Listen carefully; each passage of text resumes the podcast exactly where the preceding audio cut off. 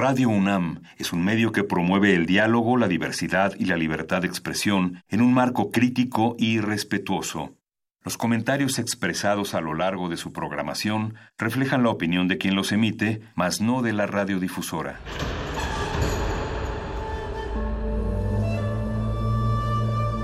Un templo para la apreciación del ser mediante el sonido. mediante el sonido. Para nosotros. El sol sale durante la noche. Nuestros gritos llevan la mesura del silencio. Y el descontento está lleno de baile y risas.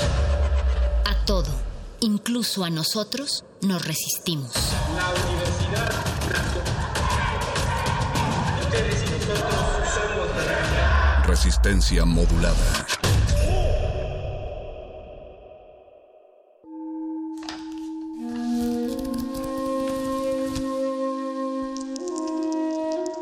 En este sótano la vida es como el Tetris. Si haces algo bien, desaparece. Pero tus errores se acumularán hasta hacerte perder. Hay quien dice que la vida solo te da una oportunidad. Aquí siempre tendremos otra vida. El calabozo de los vírgenes.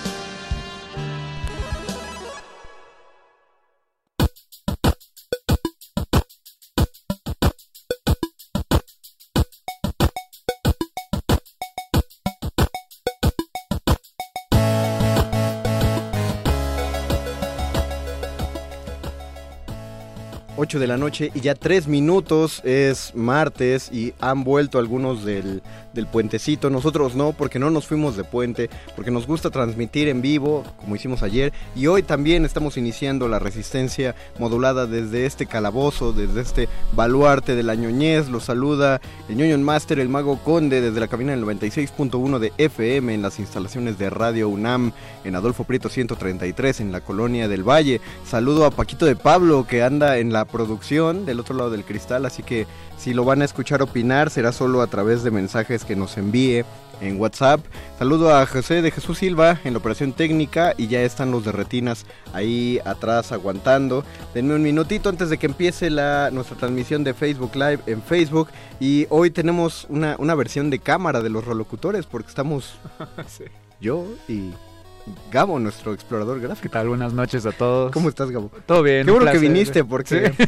no, Digo, Puedo, puedo, por supuesto que puedo hablar horas. No, pero siempre el, el 1 a 2 es divertido también, ¿sabes? Aparte me acuerdo que solo hemos hecho un programa donde solo hemos estado tú y yo.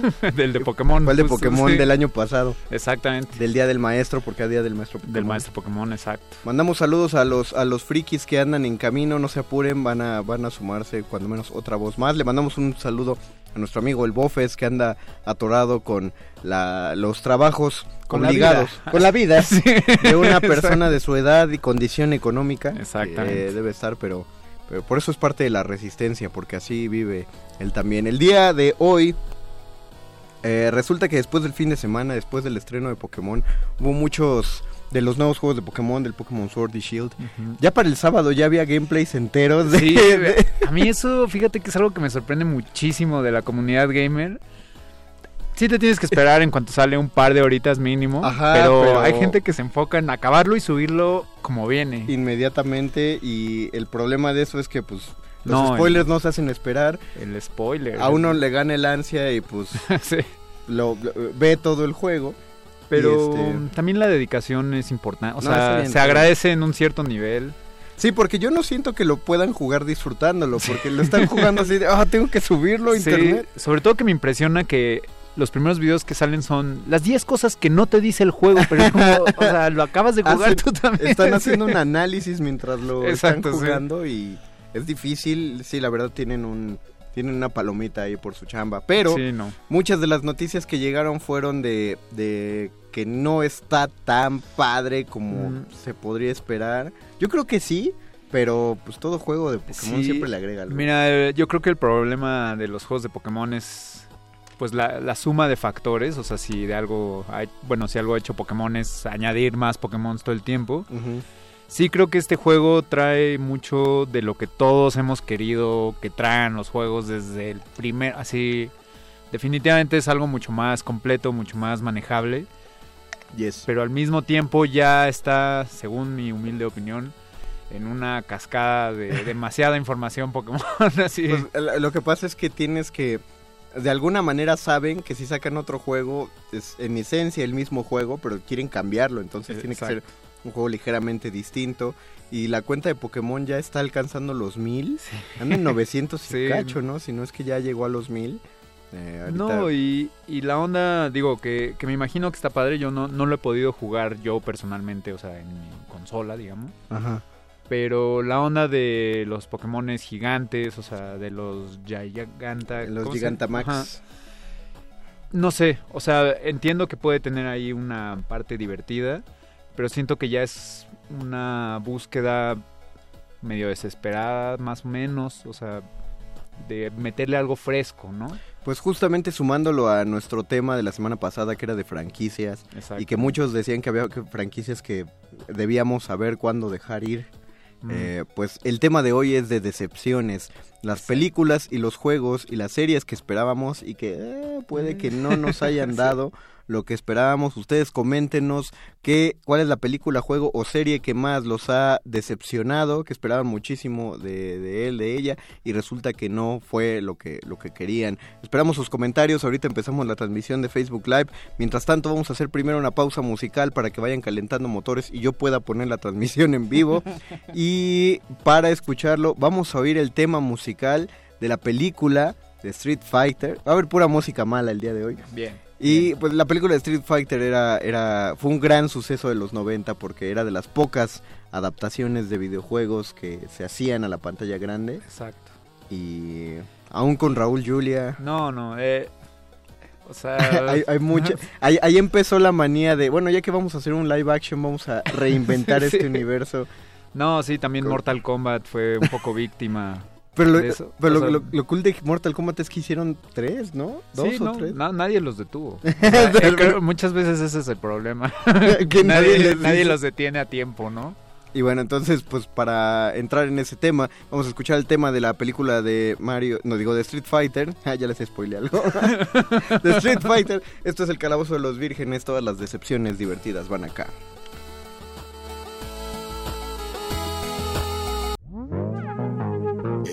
Calabozo de los vírgenes. Let's get ready to rumble.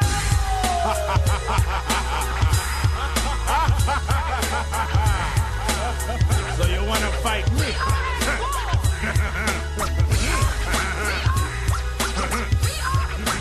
Step into my arena. yeah, nigga. Your punk ass ninjas can't wait to see the ice break. Barreling through the hood with my chocolate rice cakes. 15 ninjas in a row, jumping at the bushes with a taekwondo. Yo, I jumps in my stand for protection, taking up my coat like the Chinese connection with chop. Watch them all drop, you can't stop her. Teacher, teacher, get the grasshopper. Hi, I'm the illest nigga that you ever seen. Master of the fine guillotine. On with my journey. Cops say I need an attorney for my celly. Hit their ass with my Jim Kelly. At the Japanese in our warm tongue soup. Oops, as I smell my fork, it smells like sweet and sour pork. They rush me from the left, and they rush me from the right. Here come the chef with the Ginzu knife. He wanna take my life and put that on my mama and serve my ass at Benihana's now. Which style will I use this week? Ah, the quarter blood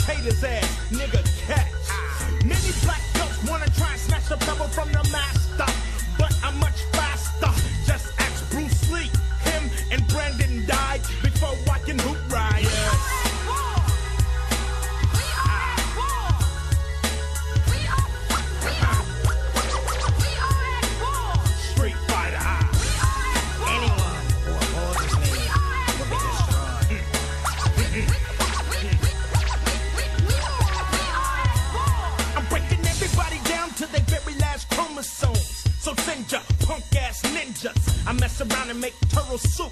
Do a flip, flop, tuck back on a drum loop. Master of the flying guillotine is my chorus. I want to kill Chuck Norris. And my trick is the invisible fist. Eating fat burgers with my chopsticks. Doing drive-bys with my poison darts. That's bamboo. I want the Goish Van Dam too. So don't mess around and let me hit you with this killer fight West So who wants to fight me? Before you come in my house, nigga, take off your Nikes and bow. And I'll show you how to withstand this cannabis. Venomous prey mantis. It's like Chinese arithmetic. Cause you never ever thought you'd see the dragon sagging. Life is cheap, I bow when I greet. So let's take it to the streets. Ah!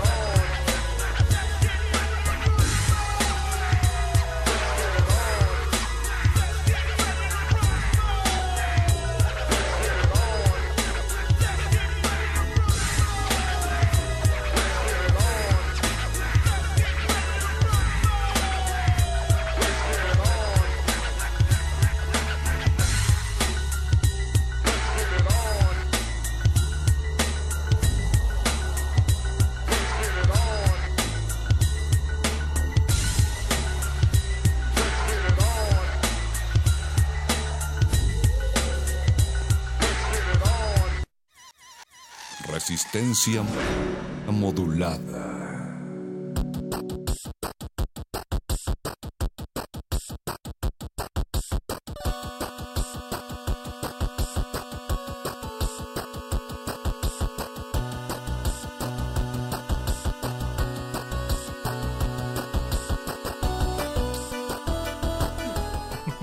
Aprovechen de que Es radio pública, del hombre amigo. para Me parece que- tu masculinidad tóxica. Güey, está súper brillante la luz. Sí, no, ¿no la quieren apagar, güey? Tú déjanos, déjanos hablar igual al aire, tú déjalo, no te preocupes, Paquito. Avísenme. Regresamos al calabozo de los vírgenes y ya escucharon la voz que se sumó, el berserker metalero, neta está muy fuerte la luz, perro Sí. muchacho. No puedo ver la pantalla. Ay, qué niños tan sensibles. Ahí voy. Millennials. Bienvenido al perro muchacho que ya llegó. Muy bien, ándale, ándale, un poquito más. Así oh, está- a oscuras. está oh. bueno. Así está mejor, ¿no? Perdón por llegar tarde. Sé, sé que les dije que iba a llegar temprano, pero lamento decepcionarlos. Como diría Joel Schumacher, director de Batman Forever. Apropiado la decepción para el día de hoy. Aprobada la, aprobada la decepción, perro muchacho. Muchas gracias. Como la decepción que se llevó Paquito del tema y por eso decidió hacer la No producción unirse, sí. y no unirse. Qué decepción está haciendo este programa, ¿eh? ¿Por qué? No, no, no, vamos. Sí. Escuchamos el tema de Street Fighter, una de las primeras películas que decepcionó a los gamers cuando se hizo una adaptación cinematográfica de un juego. Digo de las primeras porque la, la primera sí que fue una adaptación que yo, ahorita que hablabas de que algo que es tan malo que es disfrutable, yo defiendo que la de Mario Bros. Sí. Tiene sus... O sea, esto, lo que pasa es que la hechura es muy mala. Toda la producción tuvo muchos problemas. Pero a mí me gusta todo lo que int- intentaron hacer con las adaptaciones. Sí, no, yo, yo el sí Bowser, disfruté, los. Goombas. está- No, no fue, o sea, muchas veces hay buenos intentos que son malos, ¿sabes? Pero son buenos intentos de alguna u otra manera. Por ejemplo, hablando de Street Fighter, incluso vi una película el otro día de Kenny Ryu que se llama Street Fighter. Em, ah, claro, tú la Fury Fist, ajá, la que les mandé justo. Muy apegada a la historia original, así los el vestuario, igual, así como lo que esperarías. No es un guion que digas, wow, qué bárbaro. Pero bastante, bastante disfrutable. Pero es animada, ¿no? No, no, con personas de verdad. Ah. Pocos actores hasta eso. Hablan en japonés y en inglés. Bastante recomendable. Órale. Ahí se las posteamos luego para que la... Porque no está en YouTube. no está en ningún servicio de streaming. No, creo que está en Netflix también. Ah, qué decepción. Este, este, este programa es tuyo, perro.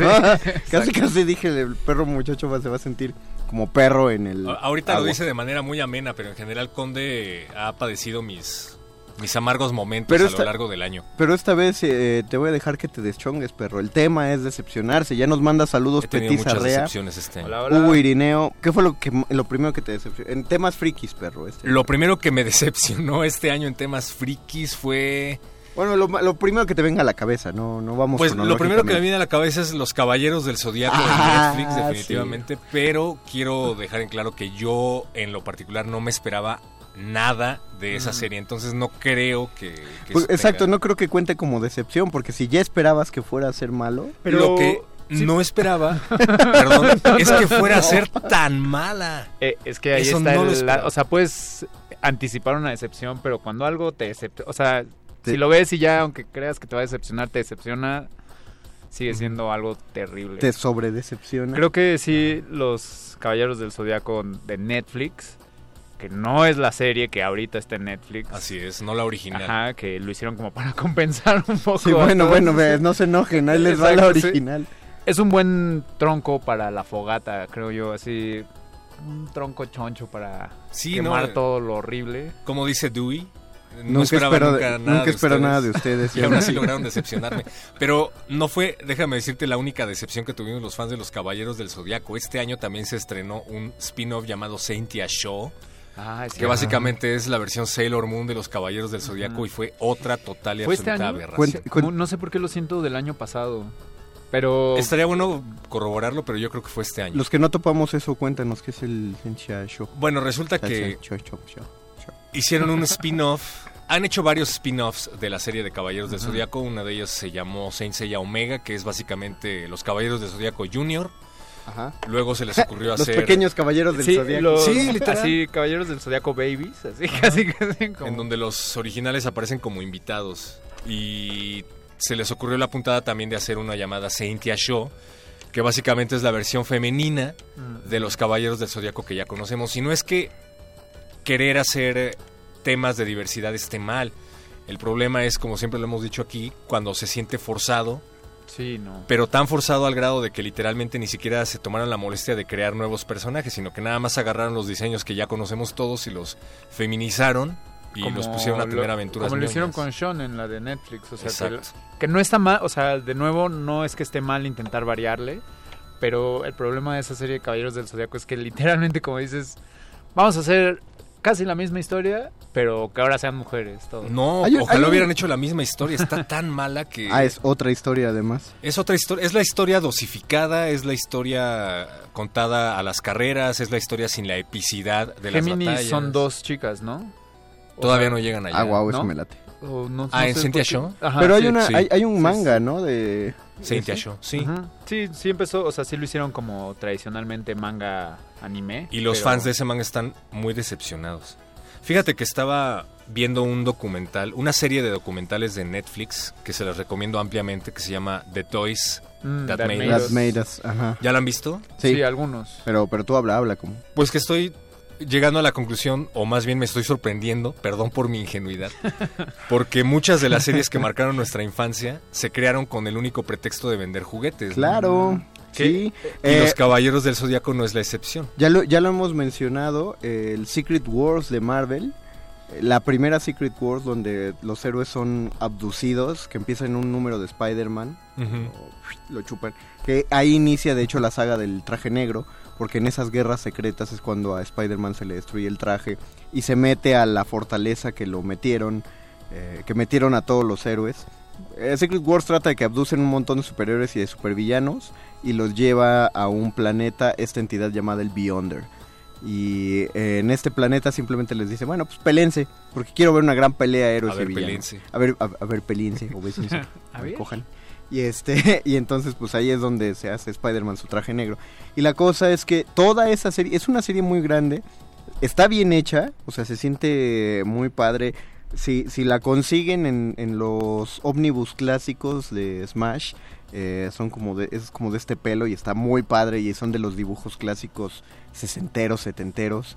Como tipo Jack Kirby. Como tipo Jack Kirby y los típicos Kirby Dots, eh, porque todo lo que es en el espacio, si se usan Kirby Dots, eh, pega muy chido. Pero toda esa serie fue creada porque Marvel quería lanzar una serie de muñecos de, los person de todos los personajes y darlos a conocer.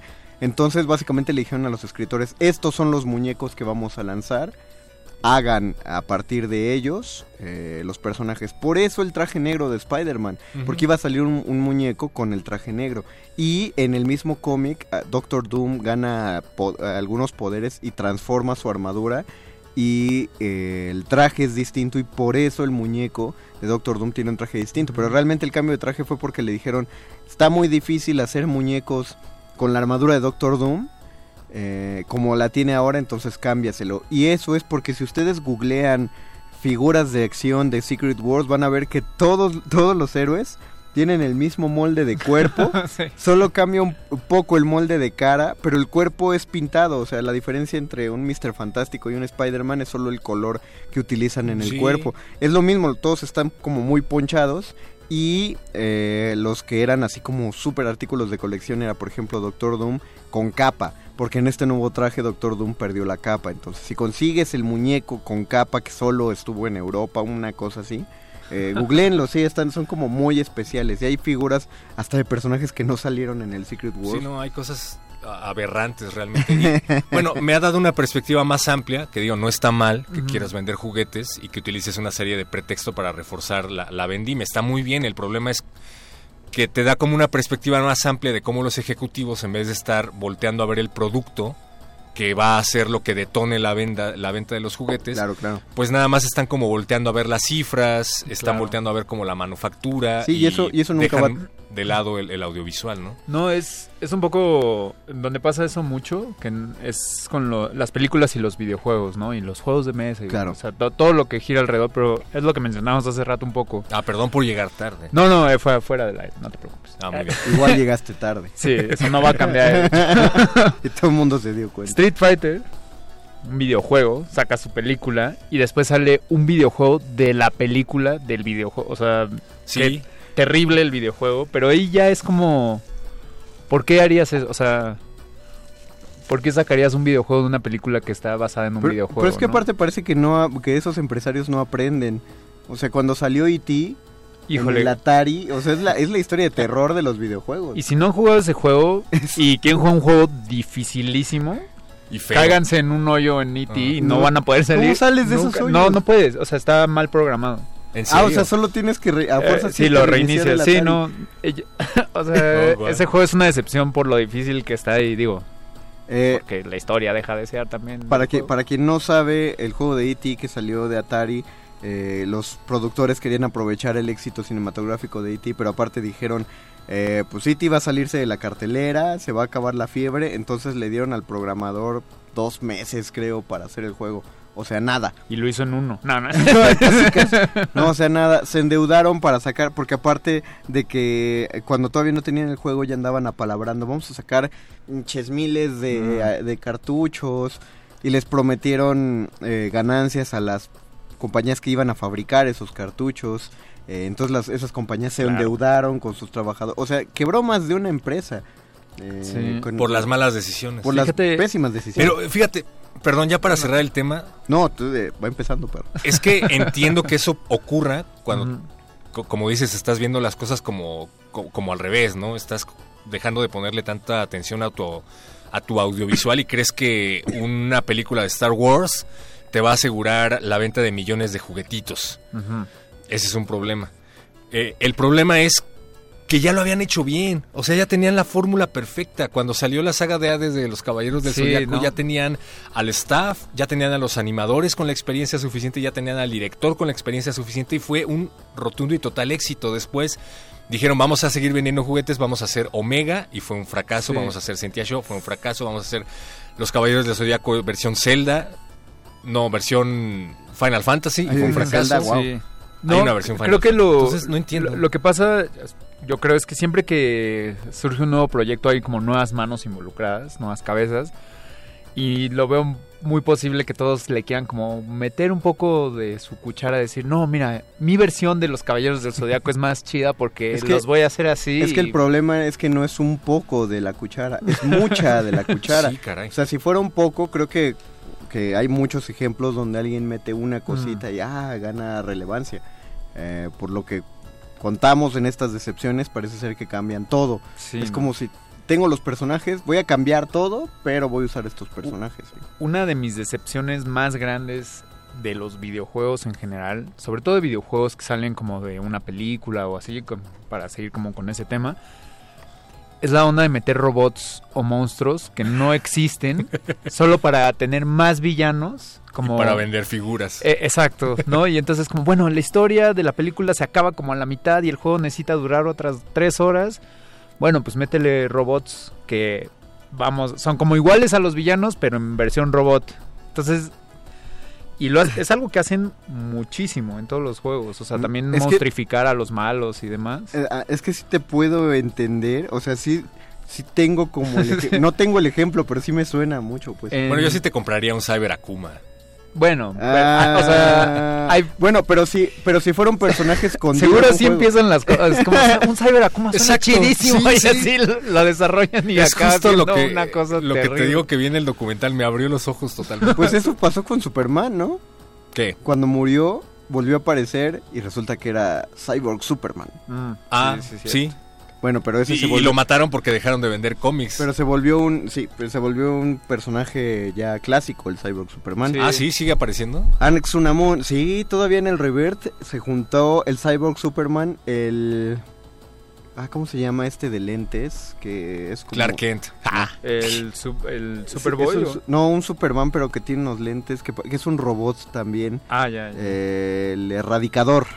Se juntaron el, erra- el Erradicador, Cyborg fusionaron? Superman. No, Ah. eh, se hicieron equipo con el general eh, Zod ya, órale. para, no para sabía matar a Superman, pero en Oye. lugar de eso fundaron un nuevo Krypton. ¿Qué pasó con el Superman azul y el Superman rojo de energía? eh? Es Perdón. como si se fusionaron y formaron el Superman tal Actual. cual, el actual. Pero sí, ves de lo...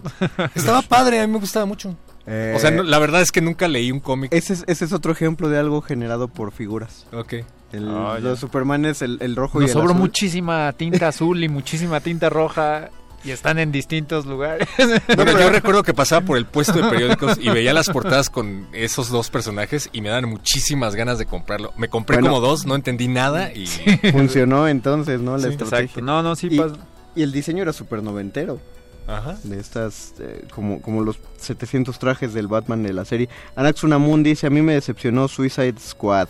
Sí. Uy, bueno. Creo que es la gran decepción. De hecho, el único que la ¿Qué- defendió aquí ajá, fue ¿qué Mario. quieres hablar, Habla al respecto, Sí. por favor. No, porque trata de decepciones, justamente. Entonces preferiría que dijéramos lo malo de Suicide No, Squad. sí. Más bien, es más, voy hasta aventar otra, otra manzana a la mesa. ¿Cuál está peor, Suicide Squad o la Liga de la Justicia? Ah, Suicide, Suicide Squad. Squad. ¿Sí? No, Sí.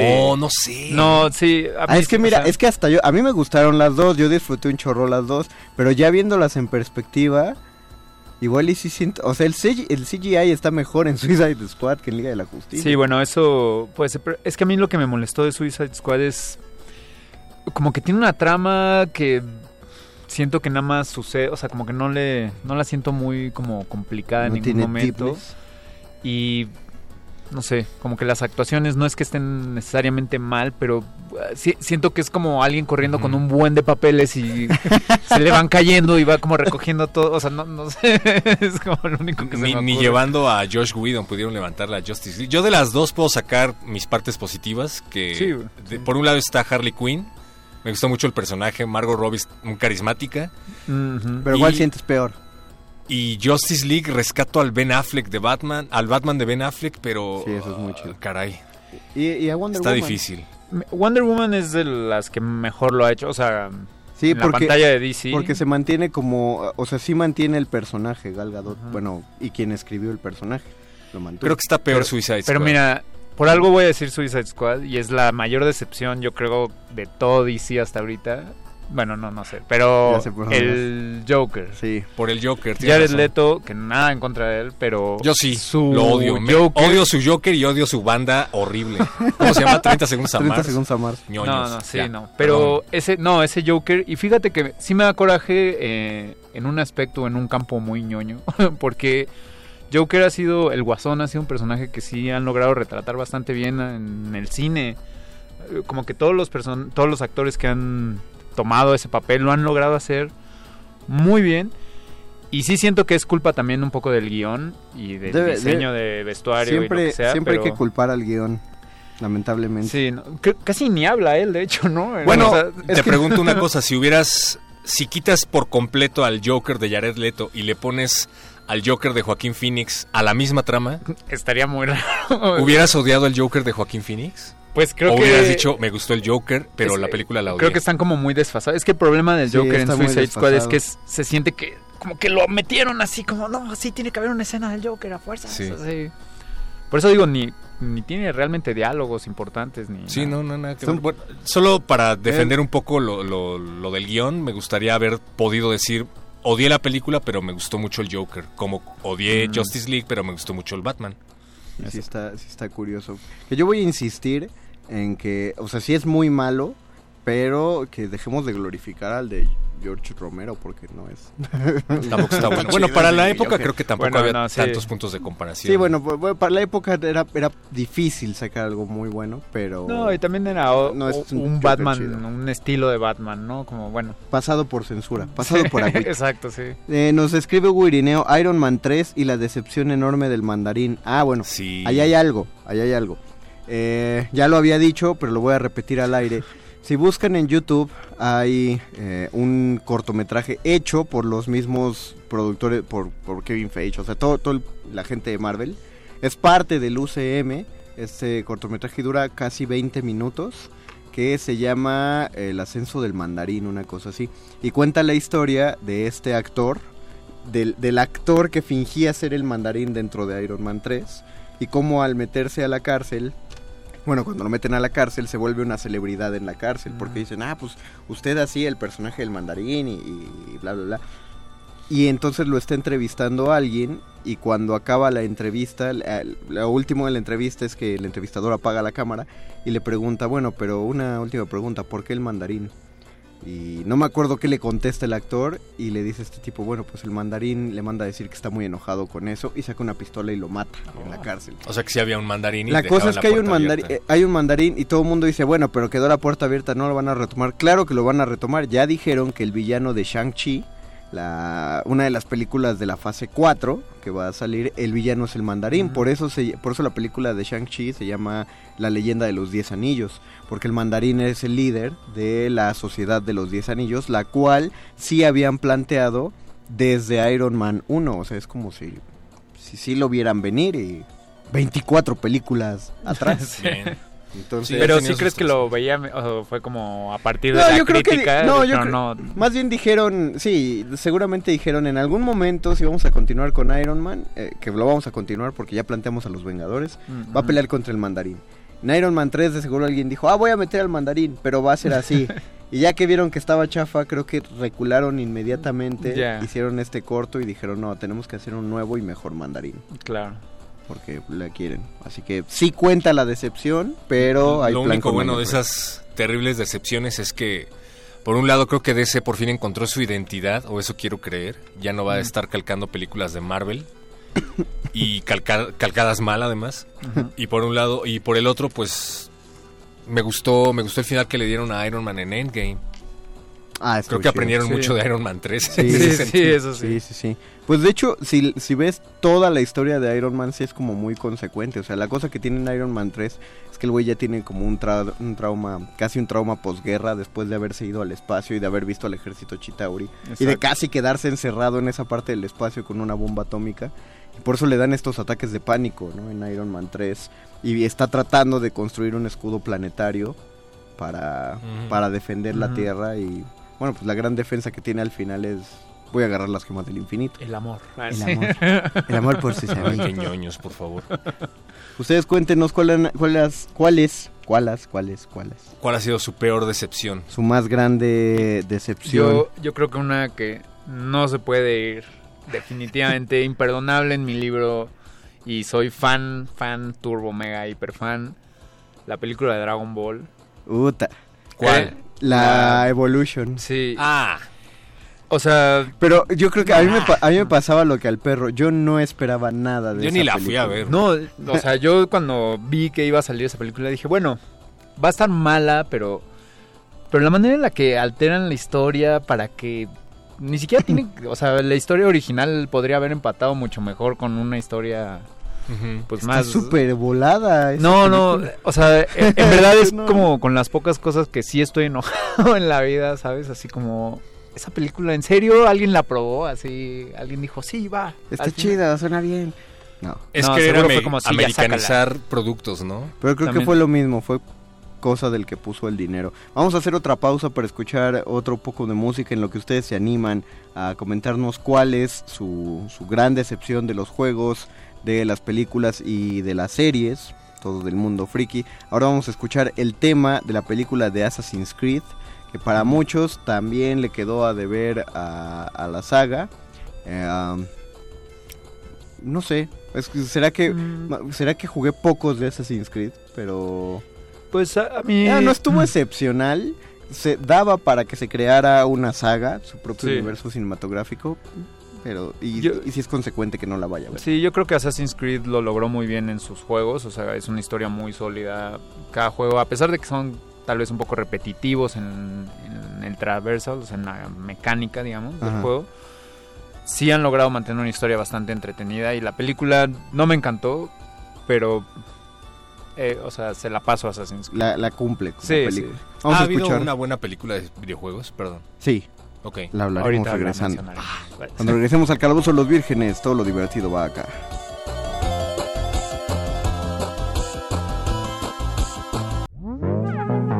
El calabozo de los vírgenes.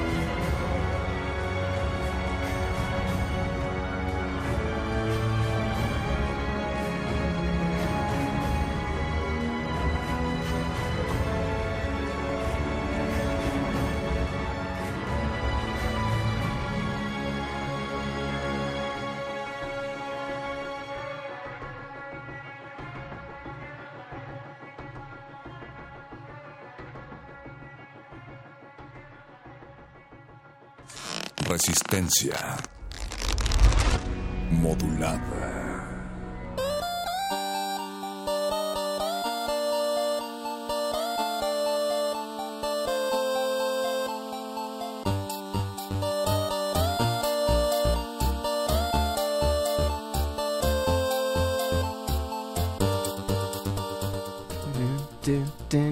Pero la banda anda muy hypeada con el bebé Yoda, ¿no?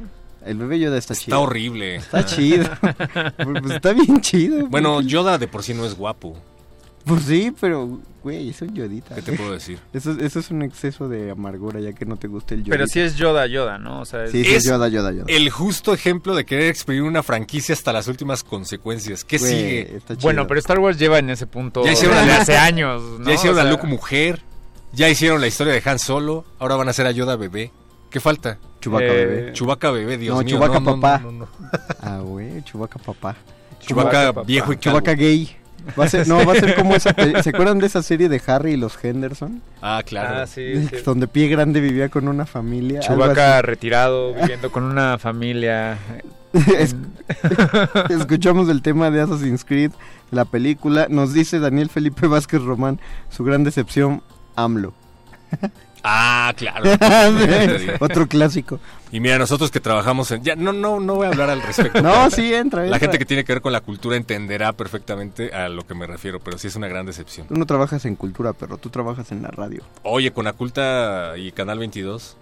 Oh, uy, perdón, se me olvidó que estabas trabajando en Canal 22. Enséñale tu CV, güey. Vean, vean, lo- vean los sábados en la noche el sexo nuestro, para que vean a Perro Muchacho en bata de baño.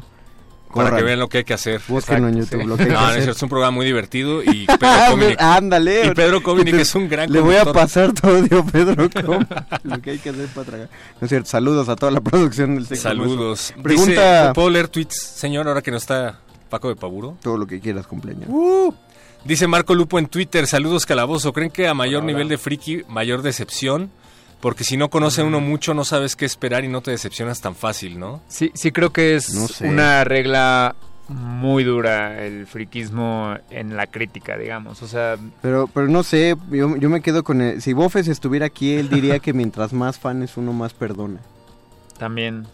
Pero, Él quiere que sigan haciendo películas de Star pero Wars. una Pues cosa sí, es y él es perdonar. muy fan. O sea, puedes estar completamente devastado y decepcionado y aún así perdonar, ¿sabes? Uno, uno puede tener relaciones tóxicas con, con las empresas Exacto, sí. productoras. Bueno, yo fui a ver Suicide Squad con alguien que no había leído un cómic jamás de Suicide Squad y no le gustó. Mm.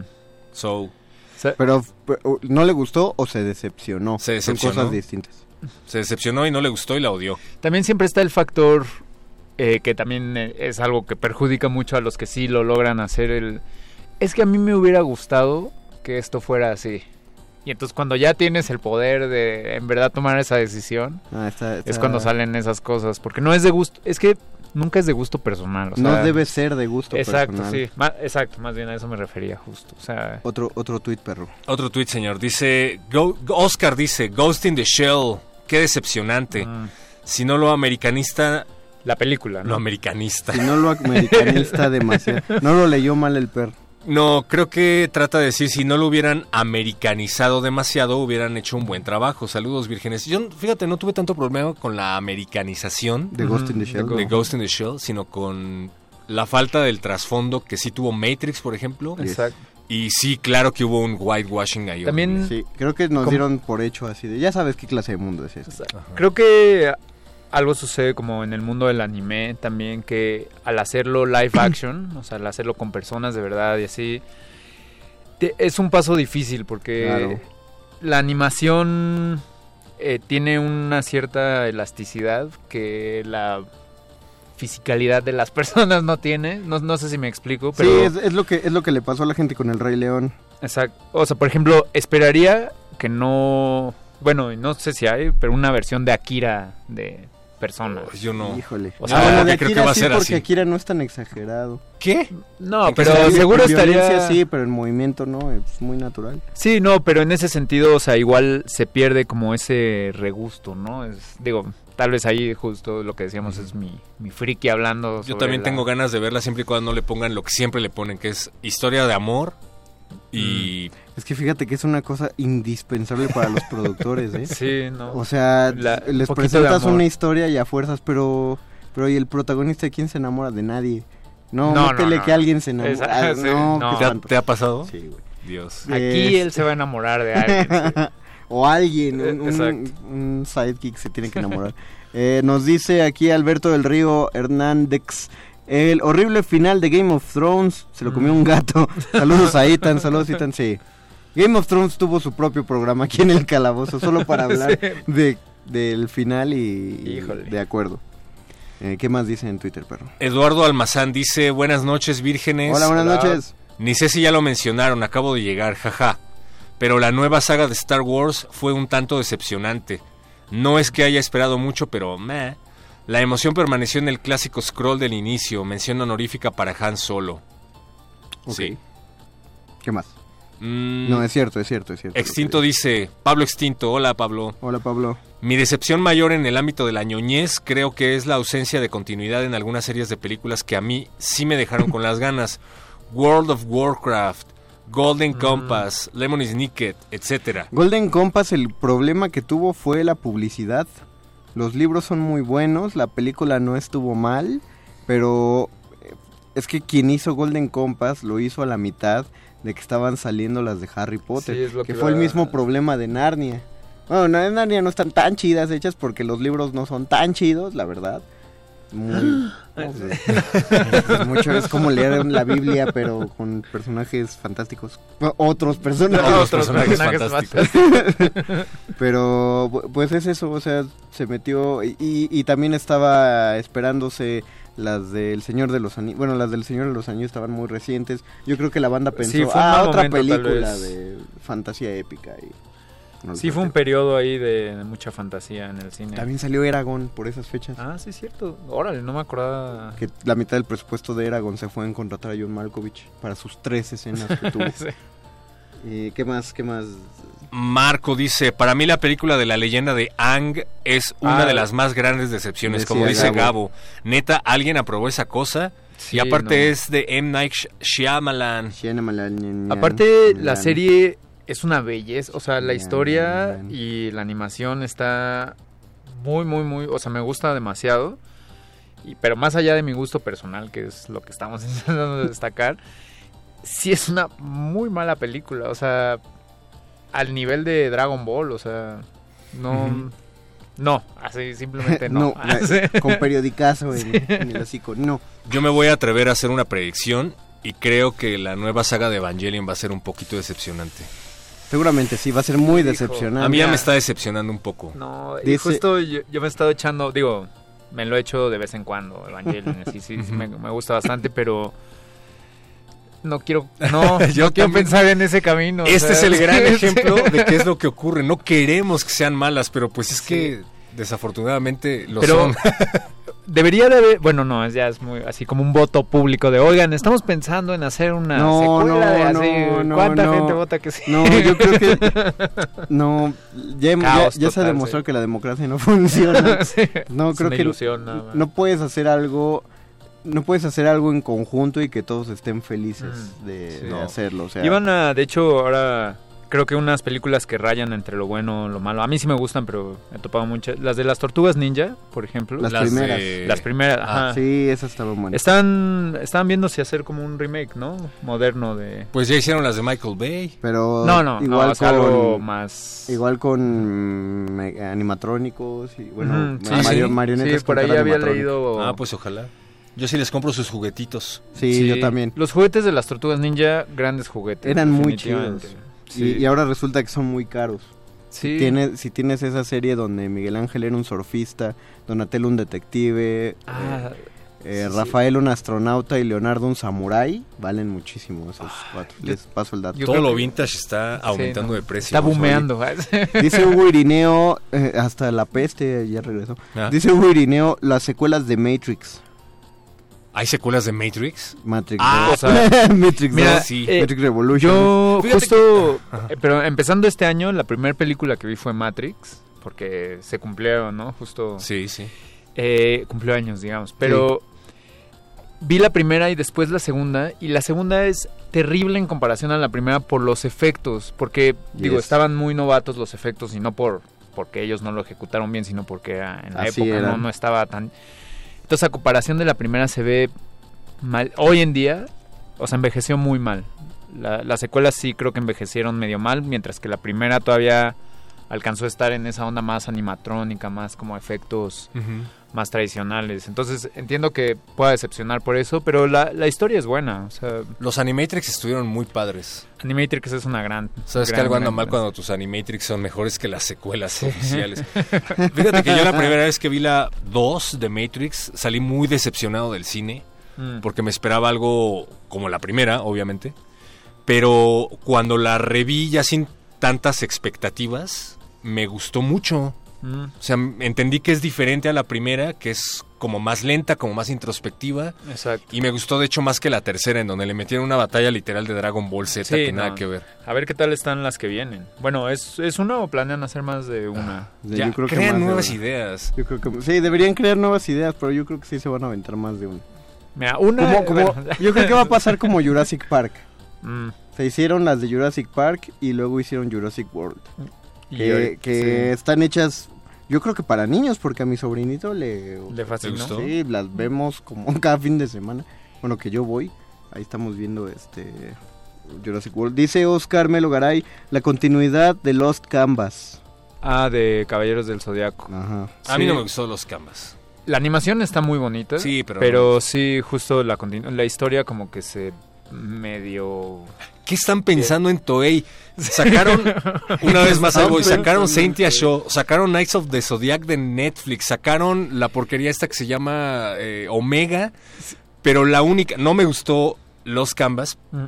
pero entiendo que es un muchísimo mejor producto que todo lo que acabo de mencionar, y lo quitaron. Pero ahora que lo... ¿Si era Toei?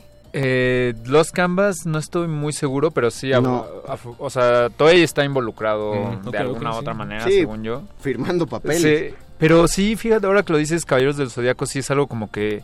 No le dan. Y lo siguen intentando, o sea, no lo quieren soltar. No, porque además es... En una conferencia de prensa dijo el actual director de Toei que Saint Seiya es la cuarta franquicia que mantiene viva a la, a la empresa. Ya. Ah, está pues, Dragon Ball, está este mono que le encanta a Paco de Pablo, que no me acuerdo cómo se llama. Este, Luffy. Ah, One Piece, Naruto. One Piece. One Piece. Pues está One Piece. Está Luffy es de One Piece. Ah, perdón, yo no lo he visto. no, vela. Y está Los Caballeros del Zodíaco. Este mono que le encanta a Paco de Pablo. Dice Daniel Felipe Vázquez, Román, Ender's Game. Ah, el juego de Ender también fue muy decepcionante. Yuri Carballido, el live action de Death Note. Ni siquiera me atreví a ver la película y aún así me decepcionó. No la veas. No, no, ese sí es otro fracaso. Sería bien chafón. No, no. Y Death Note es una gran serie. O sea, demasiado grande para tener una cosa tan horrible. Oigan, tenemos una encuesta en Twitter. Por favor, vayan y digan qué les decepcionó más. Caballeros del Zodiaco, Avengers u otra película. ¿Pero por qué pusieron Avengers? ¿Pero por qué pusieron Avengers en la encuesta? Y lleva 42%. Pues, ¿Avengers? Ajá. Me imagino que es Endgame. Bueno, yo sí voy a decir que me gustó más Infinity War. Sí, a, mí también, pero creo que vale la pena pensarlas como una gran película. O sea, si las ves seguidas, la 2 se mantiene mucho más firme. Pues se me hizo innecesariamente larga. La batalla final está brutal. Está perro, ahí está. No, a mí, a mí me gustan las dos. Sí me gusta más Infinity. Creo que tiene más sustancia. Así estabas con Suicide Squad. sí, pues ya sé, pero ya me estoy callando. también los estoy callando. Fíjate, también un gran error de hoy en día sobre la decepción en el medio cinematográfico de videojuegos y de animación, que sí son las prisas. Yo lo he notado mucho en los videojuegos.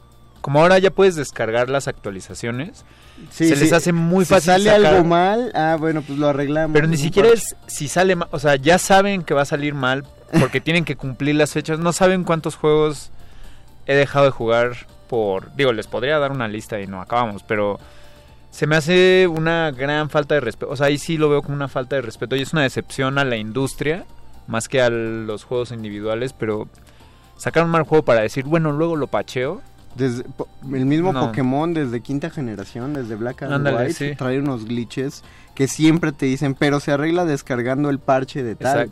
Aunque el glitch en Pokémon de los unknowns antes, o sea, ah, bueno, antes pero jugarle al glitch era esos padre, glitches ¿no? estaban chidos porque te daban ítems. Sí. Pero en Black en Black 2 el glitch era no salves en el centro Pokémon de tal lugar porque, porque se borra el juego. No. ah, no manches. Sí, sí, no. Entonces, no, No, no. no sí, cuenta. por favor, hay que respetar el producto. Dice Fausto Rivero las películas de Transformers de Michael Bay.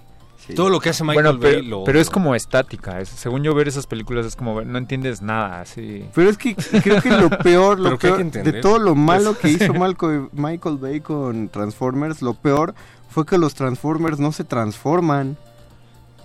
O sea, no era como cuando, Ah, o veías, sea, cuando veías en la sí, ya- caricatura ya los robots transformándose, decías, ah, no manches, tiene cierta lógica. Y luego veías los juguetes y ya decías, ah, no manches, estabas, está súper complicado. Eh, está más complicado lograr que un juguete Sí, físico lo haga. que- Pero que pero eran maravillas del diseño, porque Sí, de no. hecho, una de las cosas que yo recuerdo de niño era pasar todo un día para aprenderme cuál, cu- qué Los movimientos, movimientos, había que hacer en el juguete para transformar. Exacto. Yo tenía el Transformers Los Animales.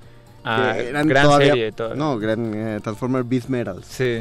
Y estaba muy chido, pero en la película no. De pronto soy un coche, ah, me muevo todo, ah, ya soy un robot. Sí. Chafa, chafa, chafa, chafa. No, sí, sí.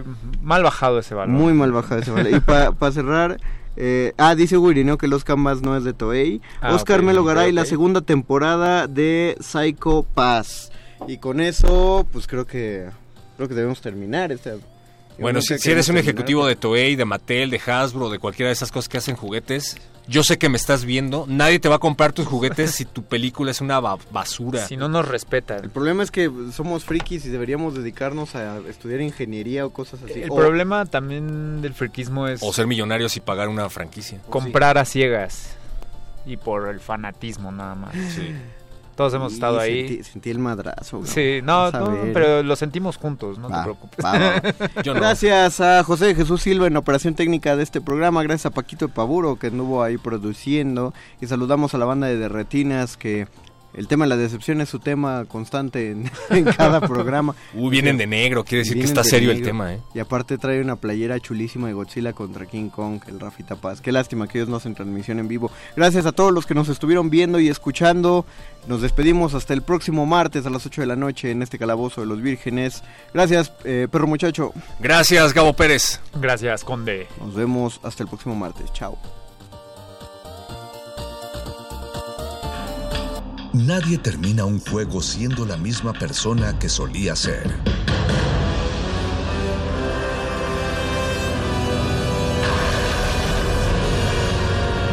Seamos alguien más. Escuchas 96.1 de FM. XEUN. Radio UNAM. Comunícate con nosotros. Correo de voz 5623-3281. Correo electrónico radio arroba unam.mx. Radio UNAM. Experiencia sonora.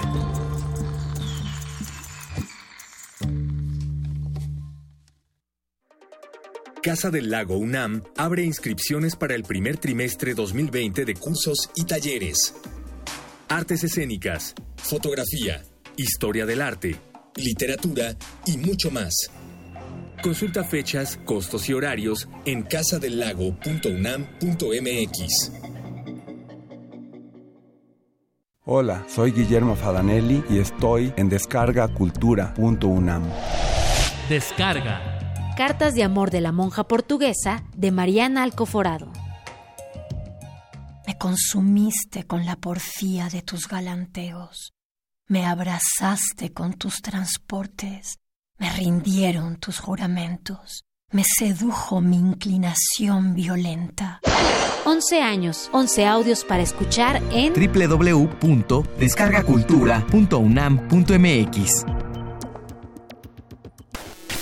El Festival Internacional de Creatividad Digital, MUTEC México, regresa con una semana de presentaciones en vivo, instalaciones y experiencias inmersivas que conectarán a la ciudad con lo más avanzado en creatividad y tecnología.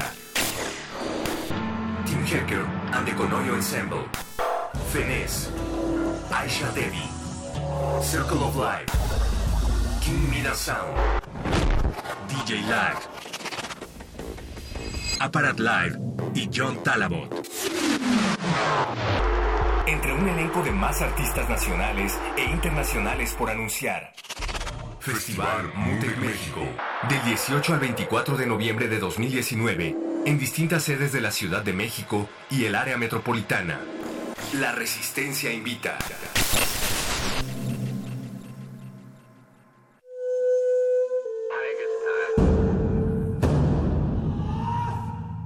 Solo hay dos momentos excelentes para ver una película. El primero fue hace 20 años, en su estreno.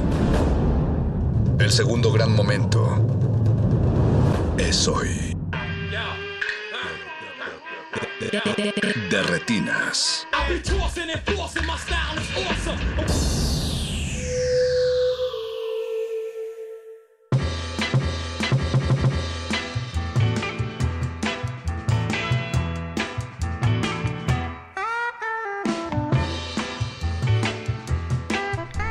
Buenas noches y bienvenidos a De Retinas, este es su cabina cinematográfica, estamos en el 96.1 de FM. Mi nombre es Rafael Paz y los voy a acompañar hasta las 10 de la noche. Aquí a mi derecha está Jorge Javier Negrete. ¿Qué tal, Rafa? Buenas noches. Y a su derecha Alberto Acuña Navarijo. ¿Cómo está, Rafa? Buenas noches. Al otro lado del cristal está Mauricio Orduña en la producción, José Jesús Silva en los controles y Alba Martínez en continuidad. Chicos, eh, Muchas gracias al Calabozo de los Vírgenes por dejar caliente la cabina en más de un sentido. No, y además con una iluminación muy dramática. Muy teatral. Sí, sentí que se ven todas las Muy histriónico el asunto. Muy histriónico, exacto. Pero espero que ustedes estén preparados para hablar de cine mexicano, como hacemos casi, casi todos los martes. Esta noche toca el turno de eh, El tiempo sin pulso, una película de Bárbara Ochoa que creo que los tres tuvimos oportunidad de ver en el Festival de Morelia en el 2016, no me falla la memoria, Así fue. y que se estrena, o más bien se estrenó el viernes pasado, ¿no? Y pues para eso, para hablar de ella tenemos a Bárbara aquí afuera en la cabina, así que les parece Ya no sí? está esperando, dice. Ya no está esperando, entonces pongamos algo de música para recibirla como se debe, así que vamos a escuchar Festival de las Luces de Mueran Humanos, parte del soundtrack de la película. Que acaban de venir ahorita, venir. Mueran humanos. Tocaron el fin de semana, sí, sí, sí. se puso bueno. Pues ahí para los que quedaron con ganas de más, pues aquí está esta canción.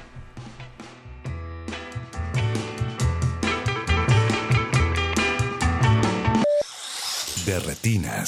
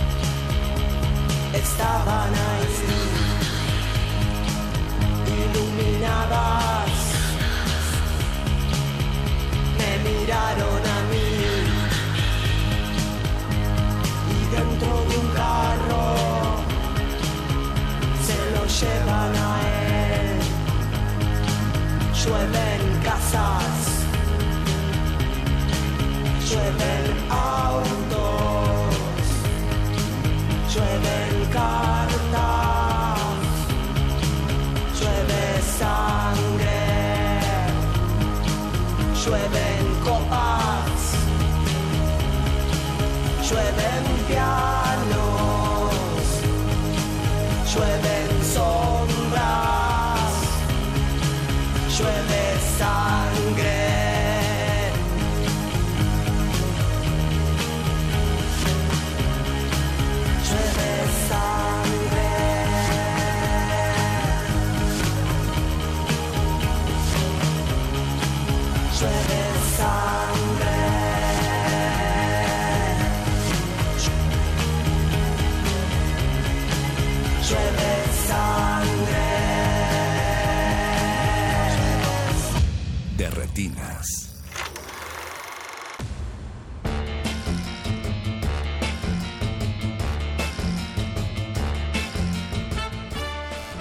Bruno no se permite sentir placer. Su cumpleaños 19 se acerca, pero Marta, su madre, insiste festejar el cumpleaños de Esteban, su hijo mayor muerto hace dos años. El regreso repentino de Lisa, primer amor de Bruno, lo lleva a enfrentar la culpa y abrirse a disfrutar la pulsión de vida nuevamente. Pues esas líneas describen básicamente Tiempos Impulso, la película que les comentábamos al inicio del programa de Bárbara Choa, quien ya tenemos en cabina. Bárbara, buenas noches. Hola, hola a todos. Gracias por la invitación. ¿Cómo estás? ¿Cómo te sentiste después del estreno? Muy bien, muy contenta. La verdad es que estuvo, se agotaron los boletos viernes, sábado y domingo, lo cual ayuda a, pensar que, pues, que está muy bien que la gente venga a verla. No, y sobre todo porque como a muchas producciones mexicanas, pues Tiempos y Impulso también le costó trabajo llegar a la cartelera. Sí, sí, eh, como bien dices, pues bueno, estrenamos en Morelia en el 2016 y hasta ahora tenemos cabida en, con los exhibidores en cartelera. Pues ahora sí que empecemos con uno de los temas de, tu película, tu, ópera prima además. Es mi ópera prima, sí. Que pues es el duelo, que no, pues no se logra superar en algunos, eh, algunos personajes como la mamá. Pero a mí me llama la atención, tratando de no arruinar para la gente que no ha visto la película. Em, pues una secuencia me llama mucho la atención, que es la, la novia o exnovia de, del, del, hermano fallecido, que en un eh, pequeño diálogo pues define también a su pues a este personaje que sí lo ama o sí lo amó en su momento, pero no quiere estancarse, no quiere morir por él, ¿no? Entonces, eh, son dos maneras de, de afrontar el, el, duelo. Como tú también como guionista, pues ¿Cómo abordas el, tema? Bueno, em, es, en esa escena en particular se viene construyendo durante toda la narración el, duelo y bueno, me interesaba abordarlo desde un punto de vista muy íntimo del personaje, que es su sexualidad. Eh, en esa escena en, concreto hay una irrumpe esta, este personaje que no hemos visto en la película nunca, pero que rompe con algo que viene eh, poco a poco Bruno liberándose. Entonces, en esta escena llega la hermana, la, novia del hermano y les dice que no, que no puede, que no que tienen que seguir viviendo, básicamente. Eh, entonces, pues sí, para mí era importante que hubiera un algo externo que rompiera con todo este, con este estancamiento que viven Bruno y su familia. Fue difícil porque bueno, creo que algo muy muy valioso de la película es justamente como este este acercamiento como tan puntual y tan preciso justamente a las renuncias que se hacen muchas veces cuando se está en esa edad, la edad que tiene Bruno y que muchas veces se deja mucho ir por la pulsión de muerte, ¿no? A la que uno está como mucho más cercano, sobre todo en esa etapa.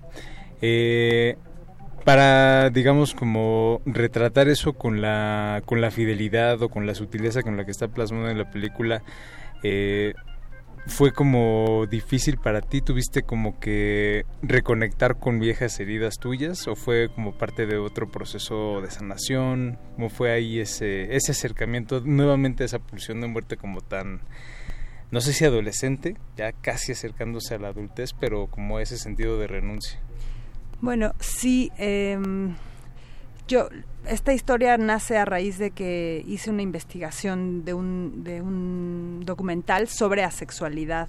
Entonces, me parecía que, que era un poco eh, la que estos chicos que decían ser asexuales renunciaban a, estar vivos. Un poco la, son, la sexualidad es como comer y dormir, es una necesidad primaria. Eh, entonces, aunque fue un proceso mucho más eh, reflexivo, digámoslo así, eh, sí había esto que dices de, traer una pulsión de quietud al personaje de Bruno.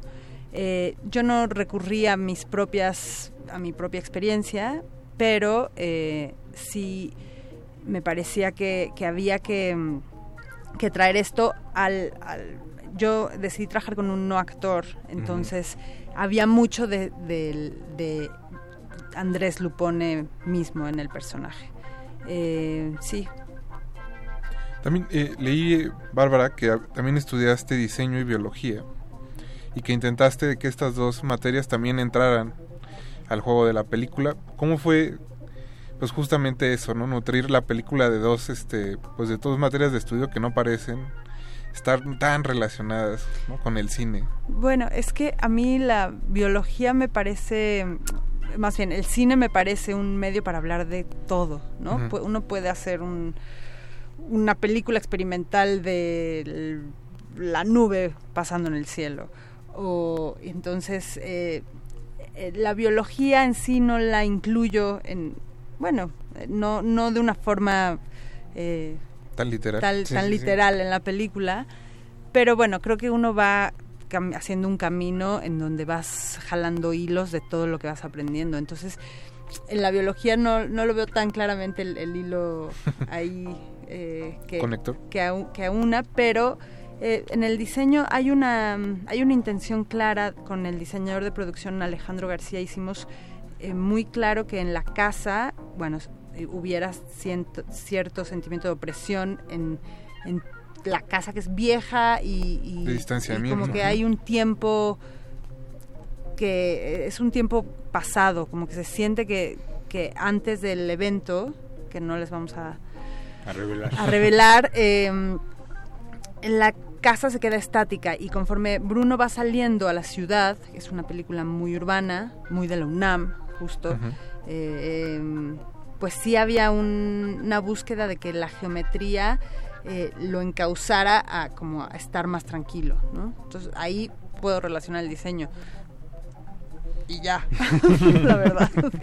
No, pero sí es una película al que, como dices, se le pone digamos, cierto énfasis en cómo se diseña no solo la casa, sino por ejemplo el audio de toda la película, cómo se trata esa relación entre los personajes a partir de lo que se escucha en la película.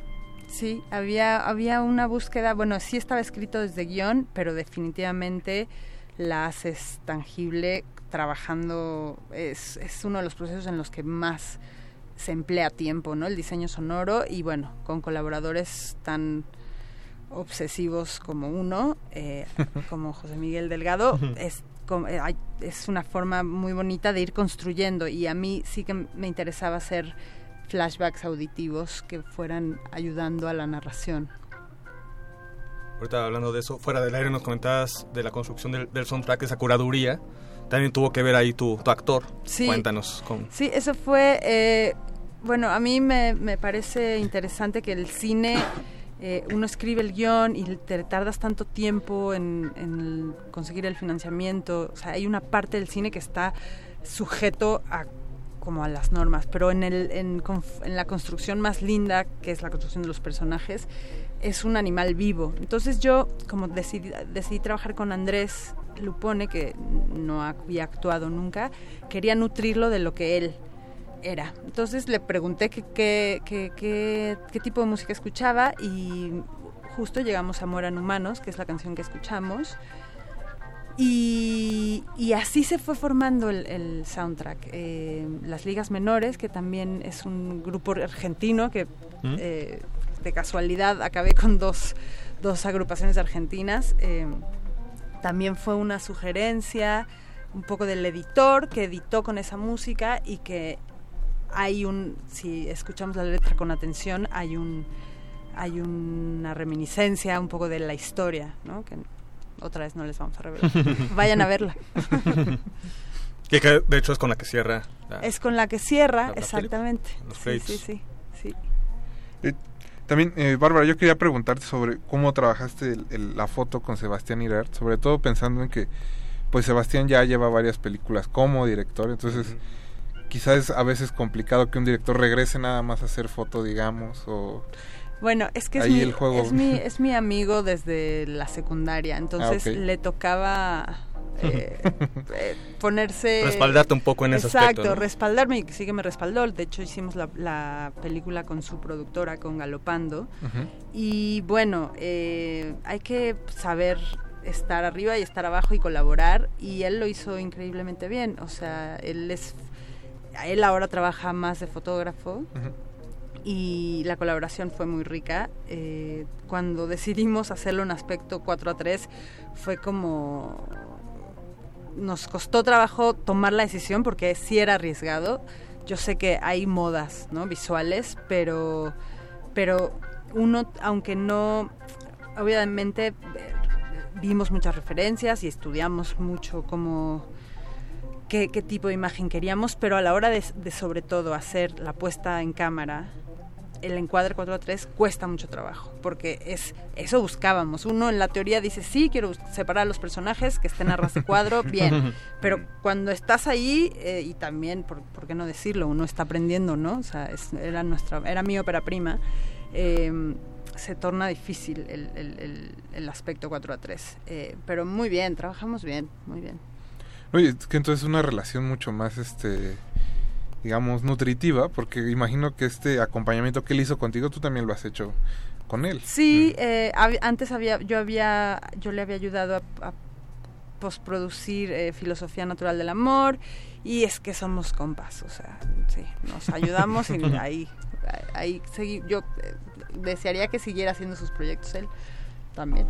Oye, Bárbara, cuéntanos pues un poco que pues imagino que ya estás trabajando algún otro proyecto como buen cineasta mexicano responsable. Sí, sí, sí, de hecho ya me, gané FOPRO otra vez para, para mi segundo largometraje que se llama María Montaña y bueno, es la historia, es un road movie ahora, entonces este necesito más dinero. Eh, de, es la historia de cuatro mujeres y bueno, ahora tengo un crew bastante, de las cabezas de departamento son, son mujeres y bueno, ahora estoy buscando coproducción con España y eh, hay reparto español, o sea, sí, espero poder filmarla en junio del próximo año. Ojalá, ojalá sí sea. Sí. Vamos eh, con el con el futuro de, tu carrera, pero ahorita también podemos ir un poco al, pasado con tus cortometrajes. Hay dos cortometrajes que de hecho por ahí se pueden ver en, en, Vimeo, si les interesa, después de ver Tiempos Impulso. Y otro de los temas que veo eh, comparado también con uno de tus cortos, Reminiscencias, es eh, también esa ruptura eh, familiar. como hay una presencia ahí fantasmal. Son dos historias diferentes, pero por ahí se unen esta ruptura de un miembro ¿no? de, de la familia y un recuerdo con una fotografía. ahí donde con esos dos con esos dos trabajos pues se unen ¿Y de ahí de dónde surge el interés por contar algo así? Bueno, sí, y definitivamente, si lo pienso, también María Montaña tiene un, o sea, el nuevo guion tiene un, es un, es un caminito. Sí, a mí me interesa contar historias de familia. Creo que, eh, aunque hay que vincularlo con el contexto, como hice con Tiempos Impulso, y eh, las historias más que me resultan más interesantes son aquellas en las que las, los vínculos familiares ser como tú bien dices, se, rompen o, se vuelve complicada una relación. Entonces, sí, me interesa la relación entre hermanos, porque aunque crecemos en los mismos contextos y podría pensarse que somos parecidos o que, pues no, yo creo que las diferencias y finitudes entre hermanos son, son dignas de analizarse en la ficción. Y, pues sí, me, interesa contar este tipo de historias de, linaje y de, y de perdón y de... Sí, como que siempre pensé en... Me da curiosidad qué pasa cuando un miembro en tu familia se suicida, por ejemplo, ¿no? Entonces sí. Pues, eh, Bárbara, antes de que termine el tiempo de la entrevista, Eh, quisiera que nos contaras también para los radioescuchas dónde pueden encontrar información de la película, dónde pueden ver funciones. Eh, pues bueno, estamos en la Cineteca eh, Nacional, estamos en Cinetecas del estado del interior de la República, en Cinemex Manacar, en Tonalá y bueno pueden consultar toda esta información en Cinenauta. que es la distribuidora con la que estoy distribuyendo la película, y en Tiempos Impulso la película, es una página de Facebook, y también en mi página personal, Bárbara Ochoa. Perfecto, pues Bárbara, ojalá este con nos visites con tu próximo proyecto. Perfecto, por favor, invítenme. Nosotros vamos a, escuchar eh, Teléfono a larga distancia, que también es parte del soundtrack de la película. Le mandamos un saludo a Pablo Extinto, a Gina Cobos, a Mario de la Serna y a todos los que están del otro lado de las bocinas. Regresamos con un pequeño resumen del Festival de los Cabos. No se despeguen. De retinas.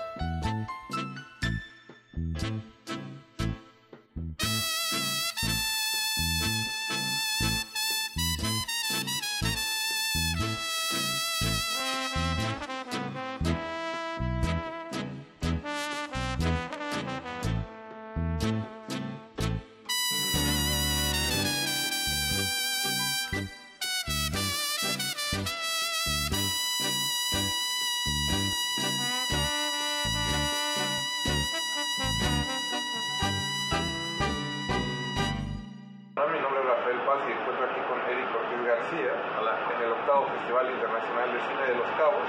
Eric, para aquellos que no lo sepan, escribe para el sitio canadiense Street Anarchy, además de dar clases en la FES Aragón, donde eh, Eric da su curso de cine de terror. Y bueno, ayer inició el festival en la noche con la proyección de El Irlandés, la nueva película de Martin Scorsese, donde pues a través de la, de la década de los 50, los 60 y los 70 se revisa la vida de Frank Shera, un matón a sueldo que trabajaba para la mafia de Chicago y que además era conductor de camiones. Eric, tú viste la película ya en un par de ocasiones. Ya. ¿Qué opinaste de ella? Me parece, sí, de las mejores películas de, de Martin Scorsese eh, en el sentido también de que es eh, revisa su propia carrera, obviamente es un director aclamado por películas de mafiosos como Godfellas, como Casino, y esta película se siente sí en esa misma tradición, digamos, de un género que prácticamente no se podía pensar sin Scorsese, pero a la vez toca temas diferentes, esta película se siente igual como quizá una despedida de este director, eh, porque pues, abarca, como decía Rafa, abarca la vida de Frank Sheeran, eh, hasta prácticamente que ya es un viejito en el asilo de, de, ancianos. Entonces se siente como esta reflexión un poco quizás hasta más madura de parte de Scorsese, ya es un cineasta que roza los 80 años. Eh, en ese sentido me parece muy, muy notable. Sí, bueno, es una película que en realidad no es tan pirotécnica como algunas otras que mencionaste, como Buenos Muchachos o como Casino, y que junta a algunos de los actores este, pues más conocidos que han participado con Scorsese. Está Robert De Niro, quien ayer estuvo aquí presentando la película y echándole porras a, a Rodrigo Prieto, que es el mexicano que hace la fotografía. Eh, está Joe Pesci, está Harvey Keitel y Al Pacino. Y Al Pacino, que en realidad nunca había trabajado con Scorsese, pero parece que nació para aparecer en una película de Scorsese. Eh, también hay ahí un asunto medio técnico de que usan efectos especiales para rejuvenecer a los actores y que aparezcan pues a lo largo de 30 años haciendo su papel sin que haya nadie más a cuadro interpretando esos personajes. Si tienen curiosidad de ver la película, la pueden ver a partir del 15 de noviembre en las salas de la Filmoteca de la UNAM, va a estar en el Centro Cultural Universitario y en el Cinematógrafo del Chopo. Es una buena oportunidad, sí, bueno, le rehuyen un poco a solo verla en pantalla chica porque la va a estrenar Netflix a finales de mes. Entonces aprovechen, busquen sus boletos y nosotros seguiremos aquí en el Festival de Cine de los Cabos.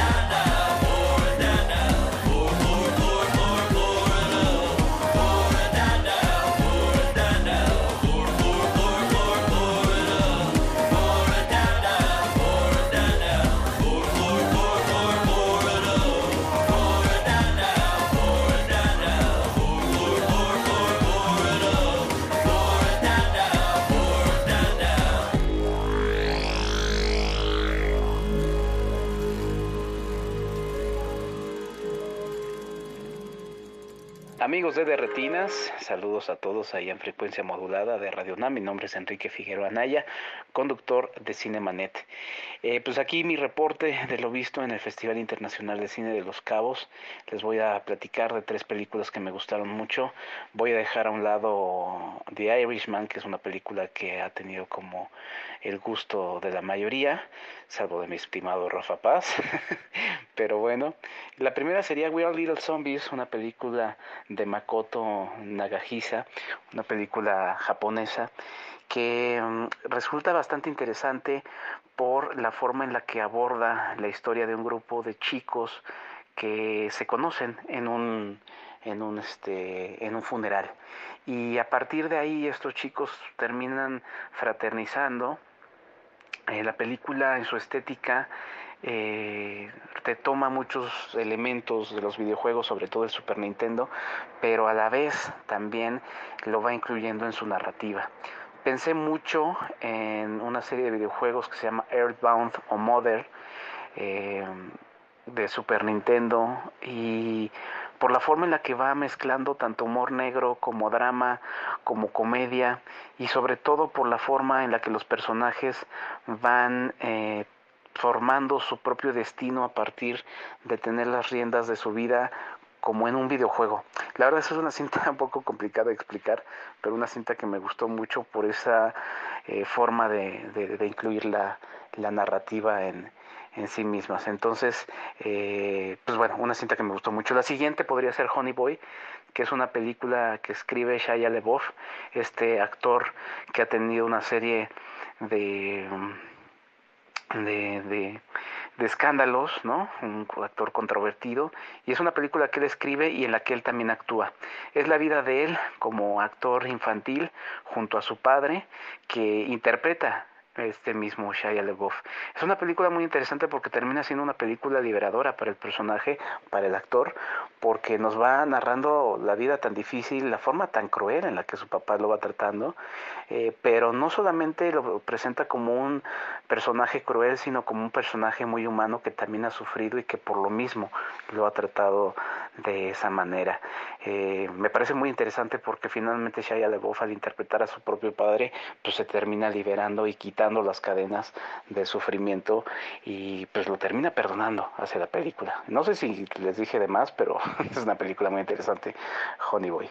Y la siguiente es una película mexicana que ya también estuvo en otros festivales, pero que bueno, arrancó su vida en el Festival Internacional de Cine de los Cabos y terminó presentándose como parte de la competencia eh, México Primero y es la película de David Sonana, Mano de Obra, con Luis Alberti como protagonista de la misma. Es una película que también escribe David Sonana y que nos presenta la historia de un albañil que en una obra en el Pedregal de la Ciudad de México eh, vive la muerte de su hermano.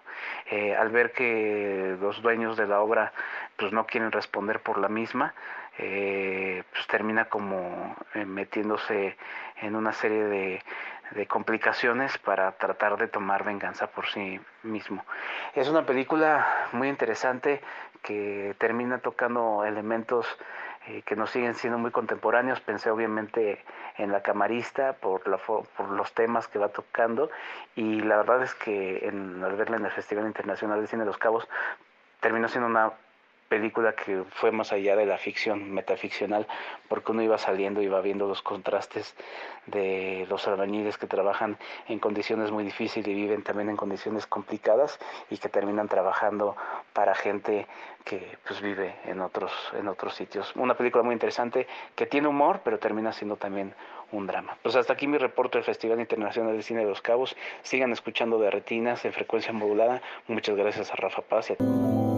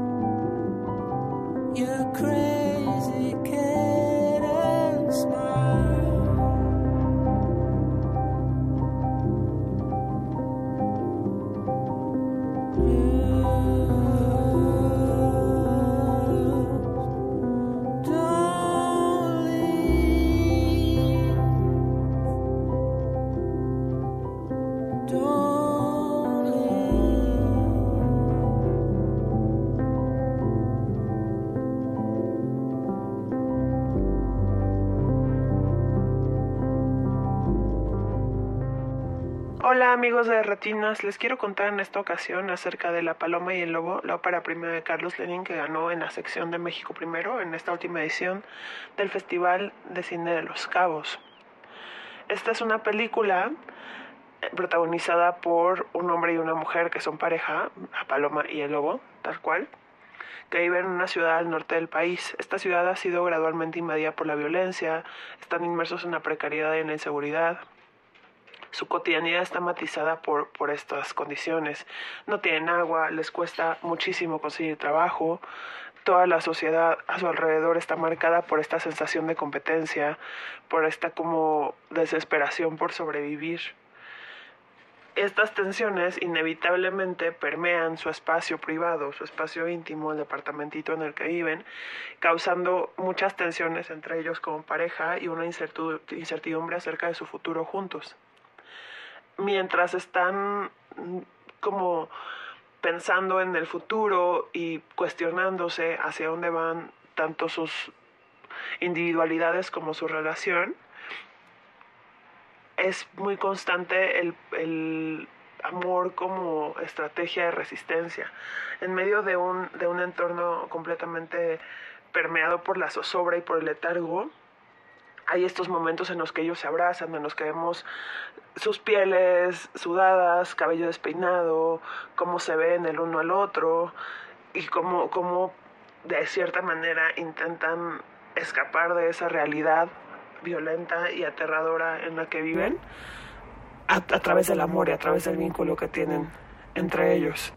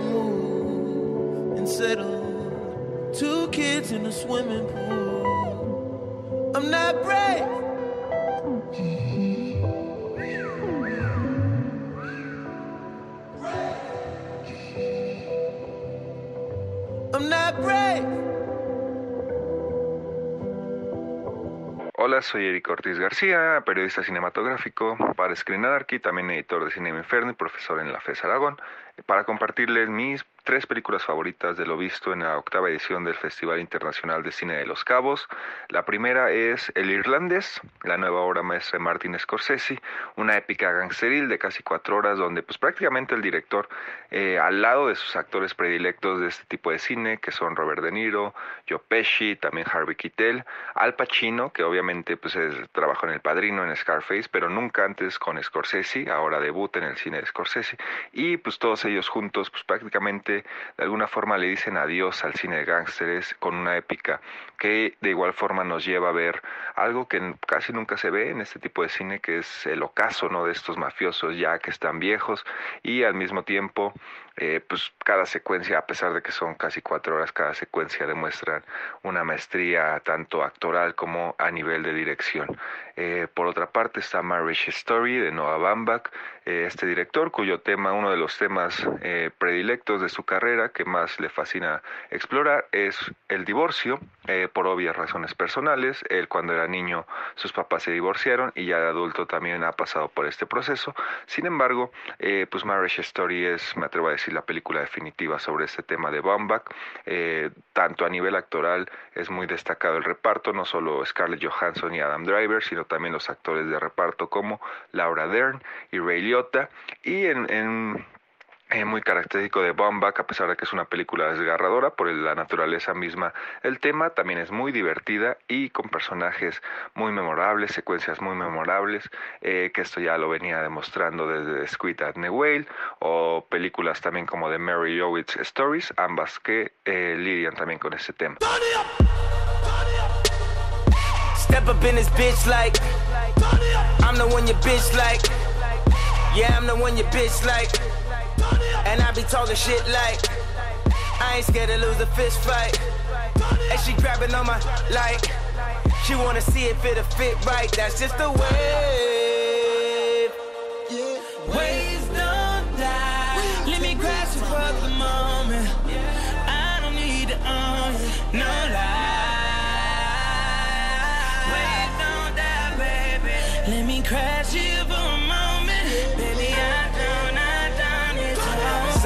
Sun don't shine in the shade. Bird can't fly in a cage. Even when somebody go away,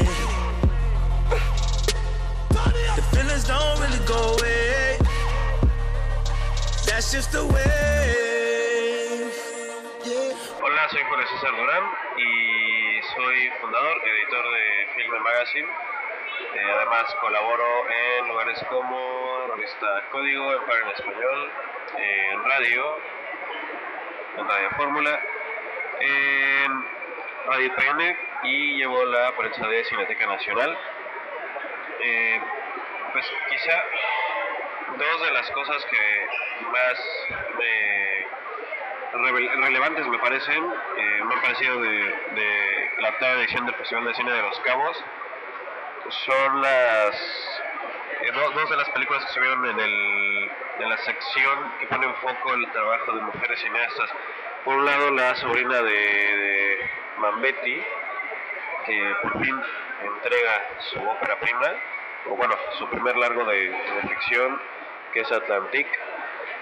Me, me gusta porque parece que junta dos tradiciones, una la de un cine como muy naturalista, de preocupaciones sociales, de preocupaciones económicas de la población eh, africana, que me parece interesante cómo África se cuenta a sí misma, ¿no? Lo relevante que eso puede ser en un, en un mundo donde Occidente cuenta la historia de todos, ¿no?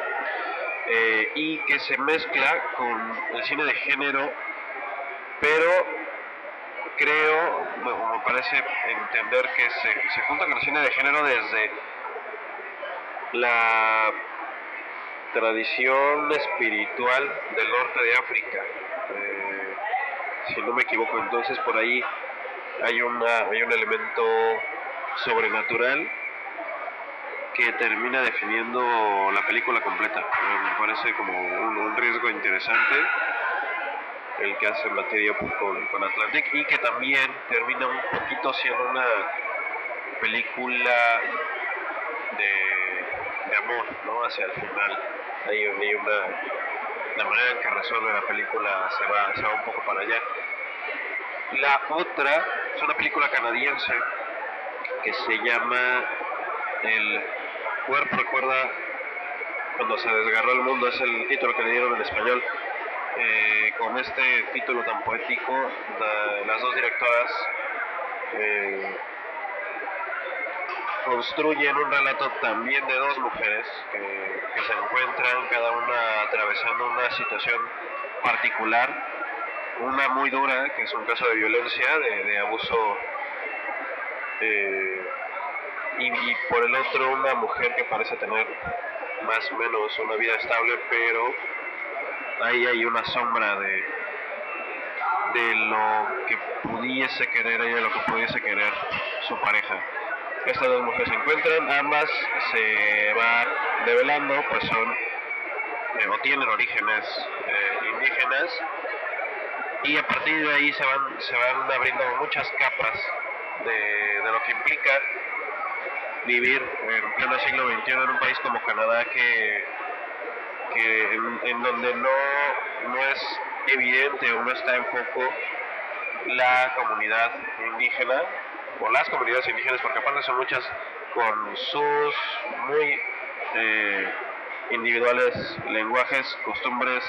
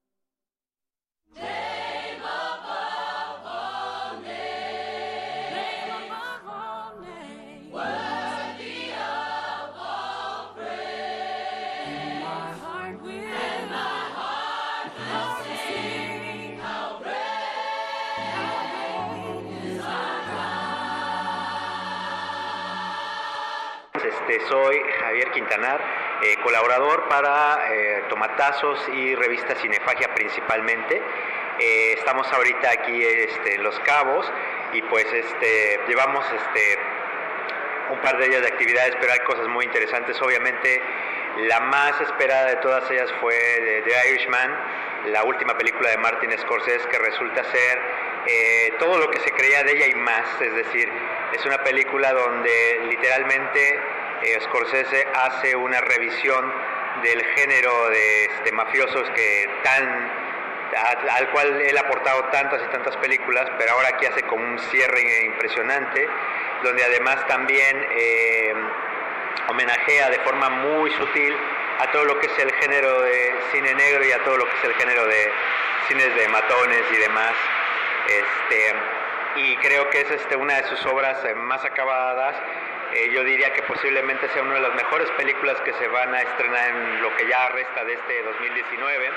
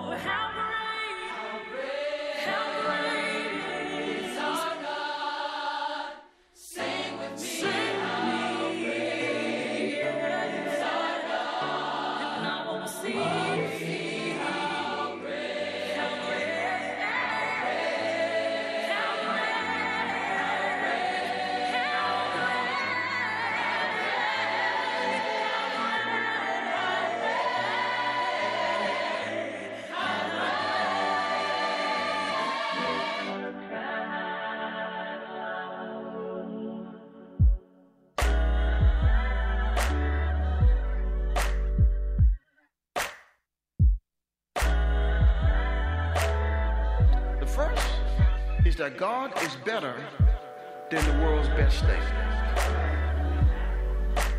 God is better than the best thing that the world has to offer. Magnify, magnify, lift it on high. Spit a Spotify to qualify a spot on his side. I cannot modify, ratify. My mama made me apple pies, lullabies, and alibis. The book don't end with Malachi. Devil will win employee of the month by the dozen. To one scoring three years from the third when he doesn't. My village raised him a child, come through the crib and it's bussin'. You meet anyone from my city, they gon' say that we cousins. Shabak Barak edify, electrify the enemy like Hedwig till he petrified.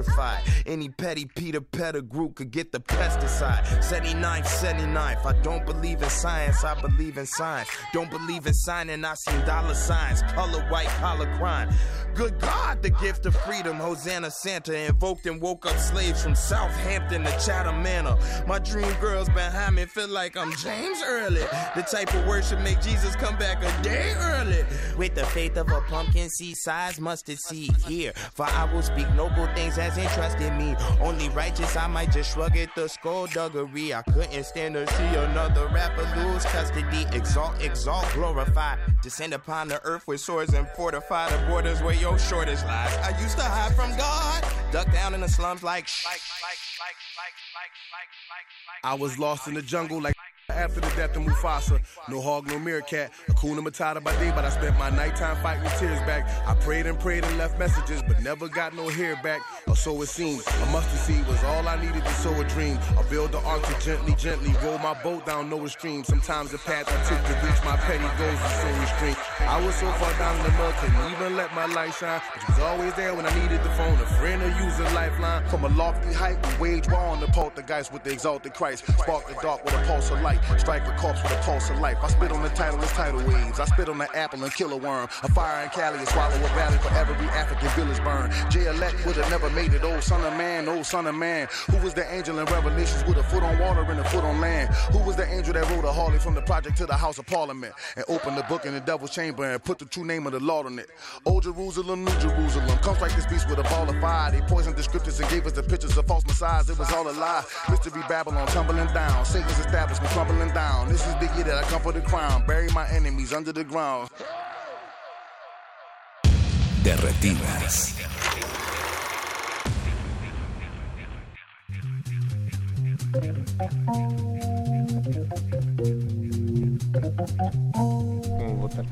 Ya estamos de vuelta en Derretinas. Muchas gracias a los que nos están escuchando. Eh, chicos, pues este fue nuestro resumen del Festival de los Cabos. La música que escucharon es el soundtrack de Waves, una película que Jorge ya vio. No, sí. No, no la viste en Toronto. ¿Cómo? No, esta no la viste en Toronto. No, no, nos quedes mal. No, fue en Cannes, no fue en Toronto. Qué barbaridad. No, no fue en ninguno de los festivales. No fue en Calpujagua. Pues con ese Cholula, con esa nota triste vamos a despedir Caray. este de retinas. Mauricio Orduña estuvo en la producción, José Jesús Silva en los controles, Alba Martínez en continuidad, Alberto Acuña Navarijo estuvo aquí en cabina. Gracias, Rafa. Ahora sí me quedé sorprendido. con- sí, yo también. Con esta... Pero lo vamos a platicar después Imagínate del yo programa. cómo me siento devastado.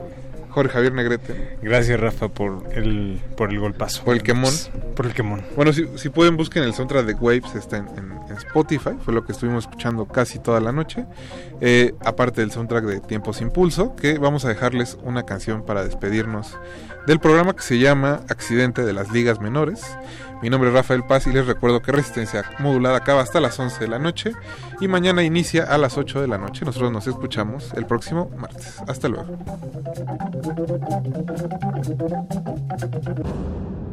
Antes de continuar tu camino, recuerda, no hay películas sin defectos. Si los buscas, te convertirás en crítico de cine. De, re- de retinas. Y de pronto un accidente y dio como resultado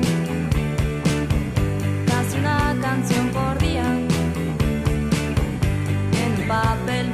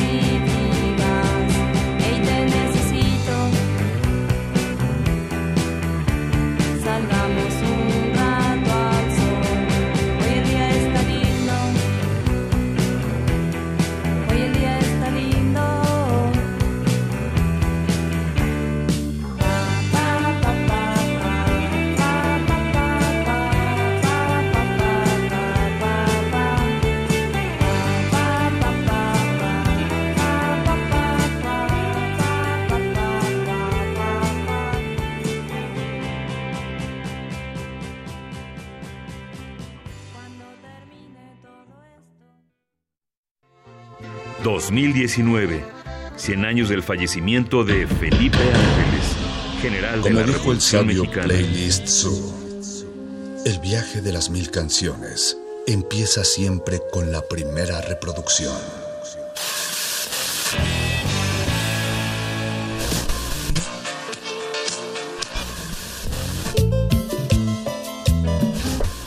A continuación, un maestro te abrirá la puerta de su lista de reproducción. El resto va por tu cuenta. Play listo.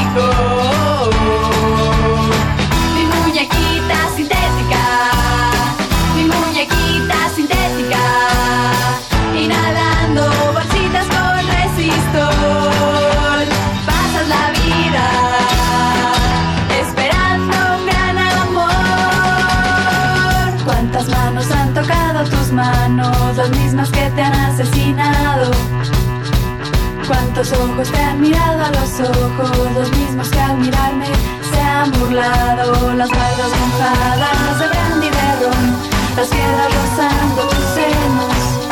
Las barras mojadas de brandy de las piedras rozando tus senos. Las barras mojadas de brandy de las piedras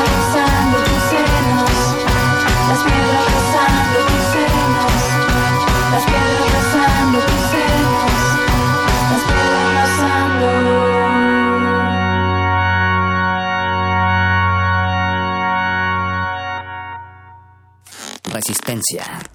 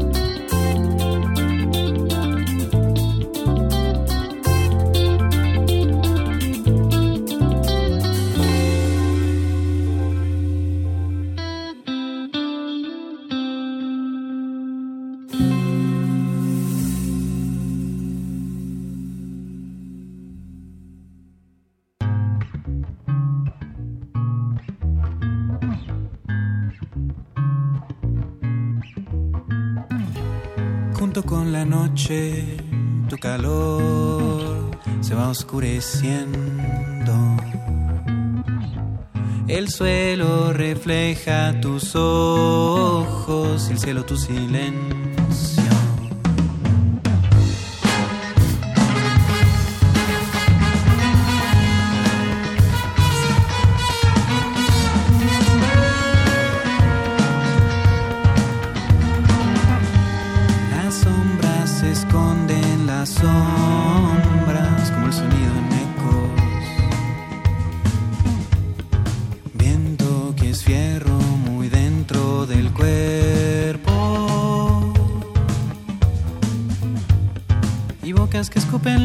sangre de.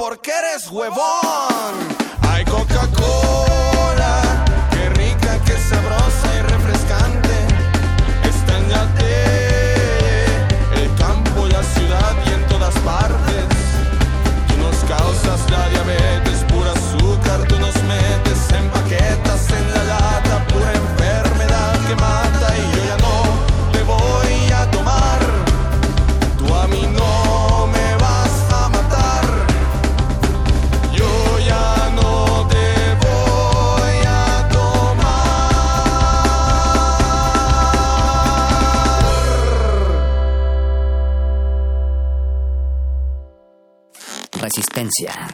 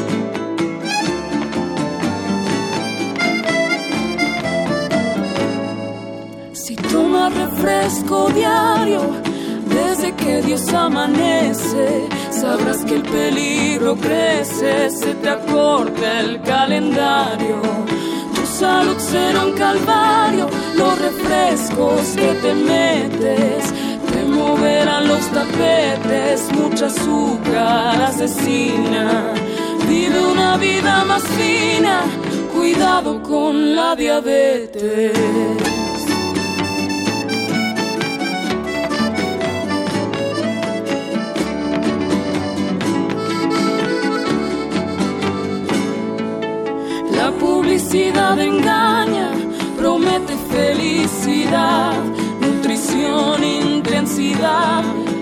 La publicidad es maña, tú eres mosca y araña, te hace sentir a la moda, sin importarle si enloda el hábito alimenticio, te empuja hacia el precipicio y que tu salud se joda.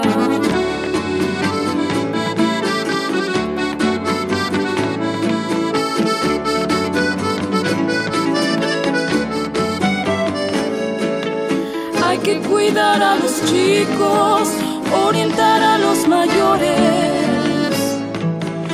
Existen formas mejores, hay otros placeres ricos. No hagas tu futuro añicos. Las frutas, los vegetales son recursos naturales que renuevan la conciencia despiertan la inteligencia, alejan de ti los males.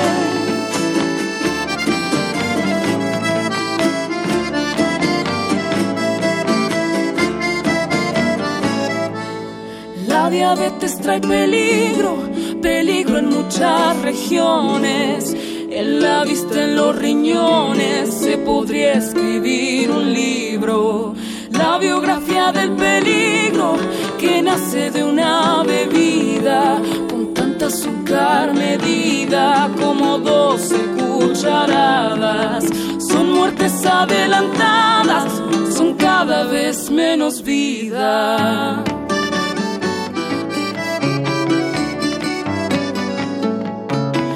Que bajarle al azúcar, que no se acumule grasa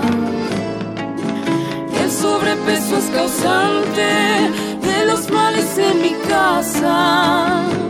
Hay que bajarle, hay que bajarle, hay que bajarle. El negocio de la sed es en sí un arma mortal. Espada del capital dirigida contra usted. Ya no importa ni la muerte, ni el dolor, ni la justicia. La industria se sabe fuerte y se adueña de la vida. Ay, de la vida. Hay que bajarle.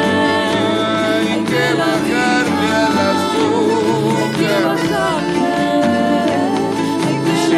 refresco diario, desde que Dios amanece.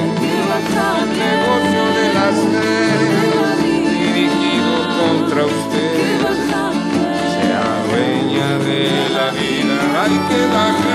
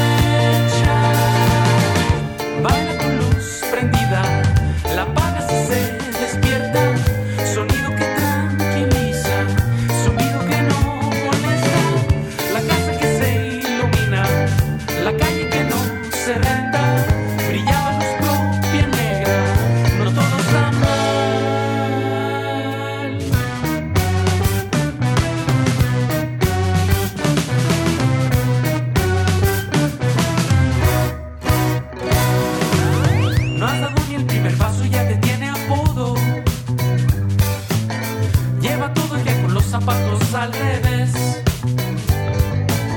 Él encuentra más de mí una como dos. La ocurrencia viene de cabeza hasta los pies.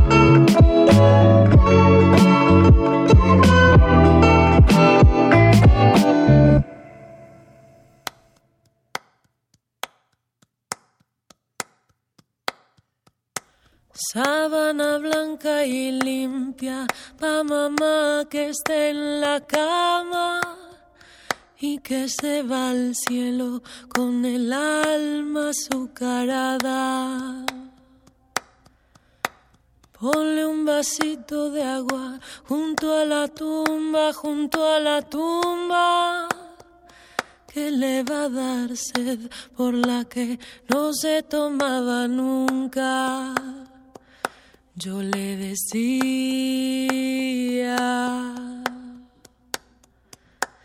ay mamá, que no ves que estás muriendo, no por dulces, menos malo ese veneno tus traguitos de dulzura y ahora quedan el dolor y la amargura. Sábana blanca y limpia pa mamá que esté en la cama y que se va al cielo con el alma azucarada.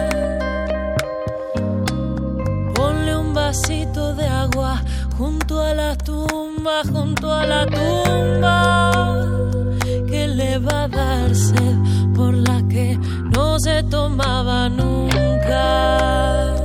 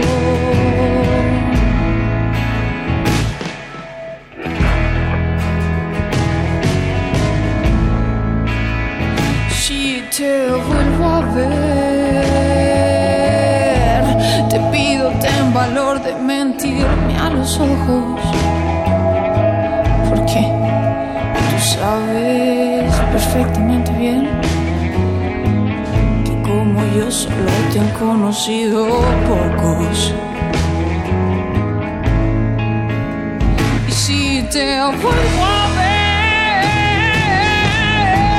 Te pido no me tomes por la espalda, porque tú sabes perfectamente bien que hacemos la guerra para arreglarnos en la cara.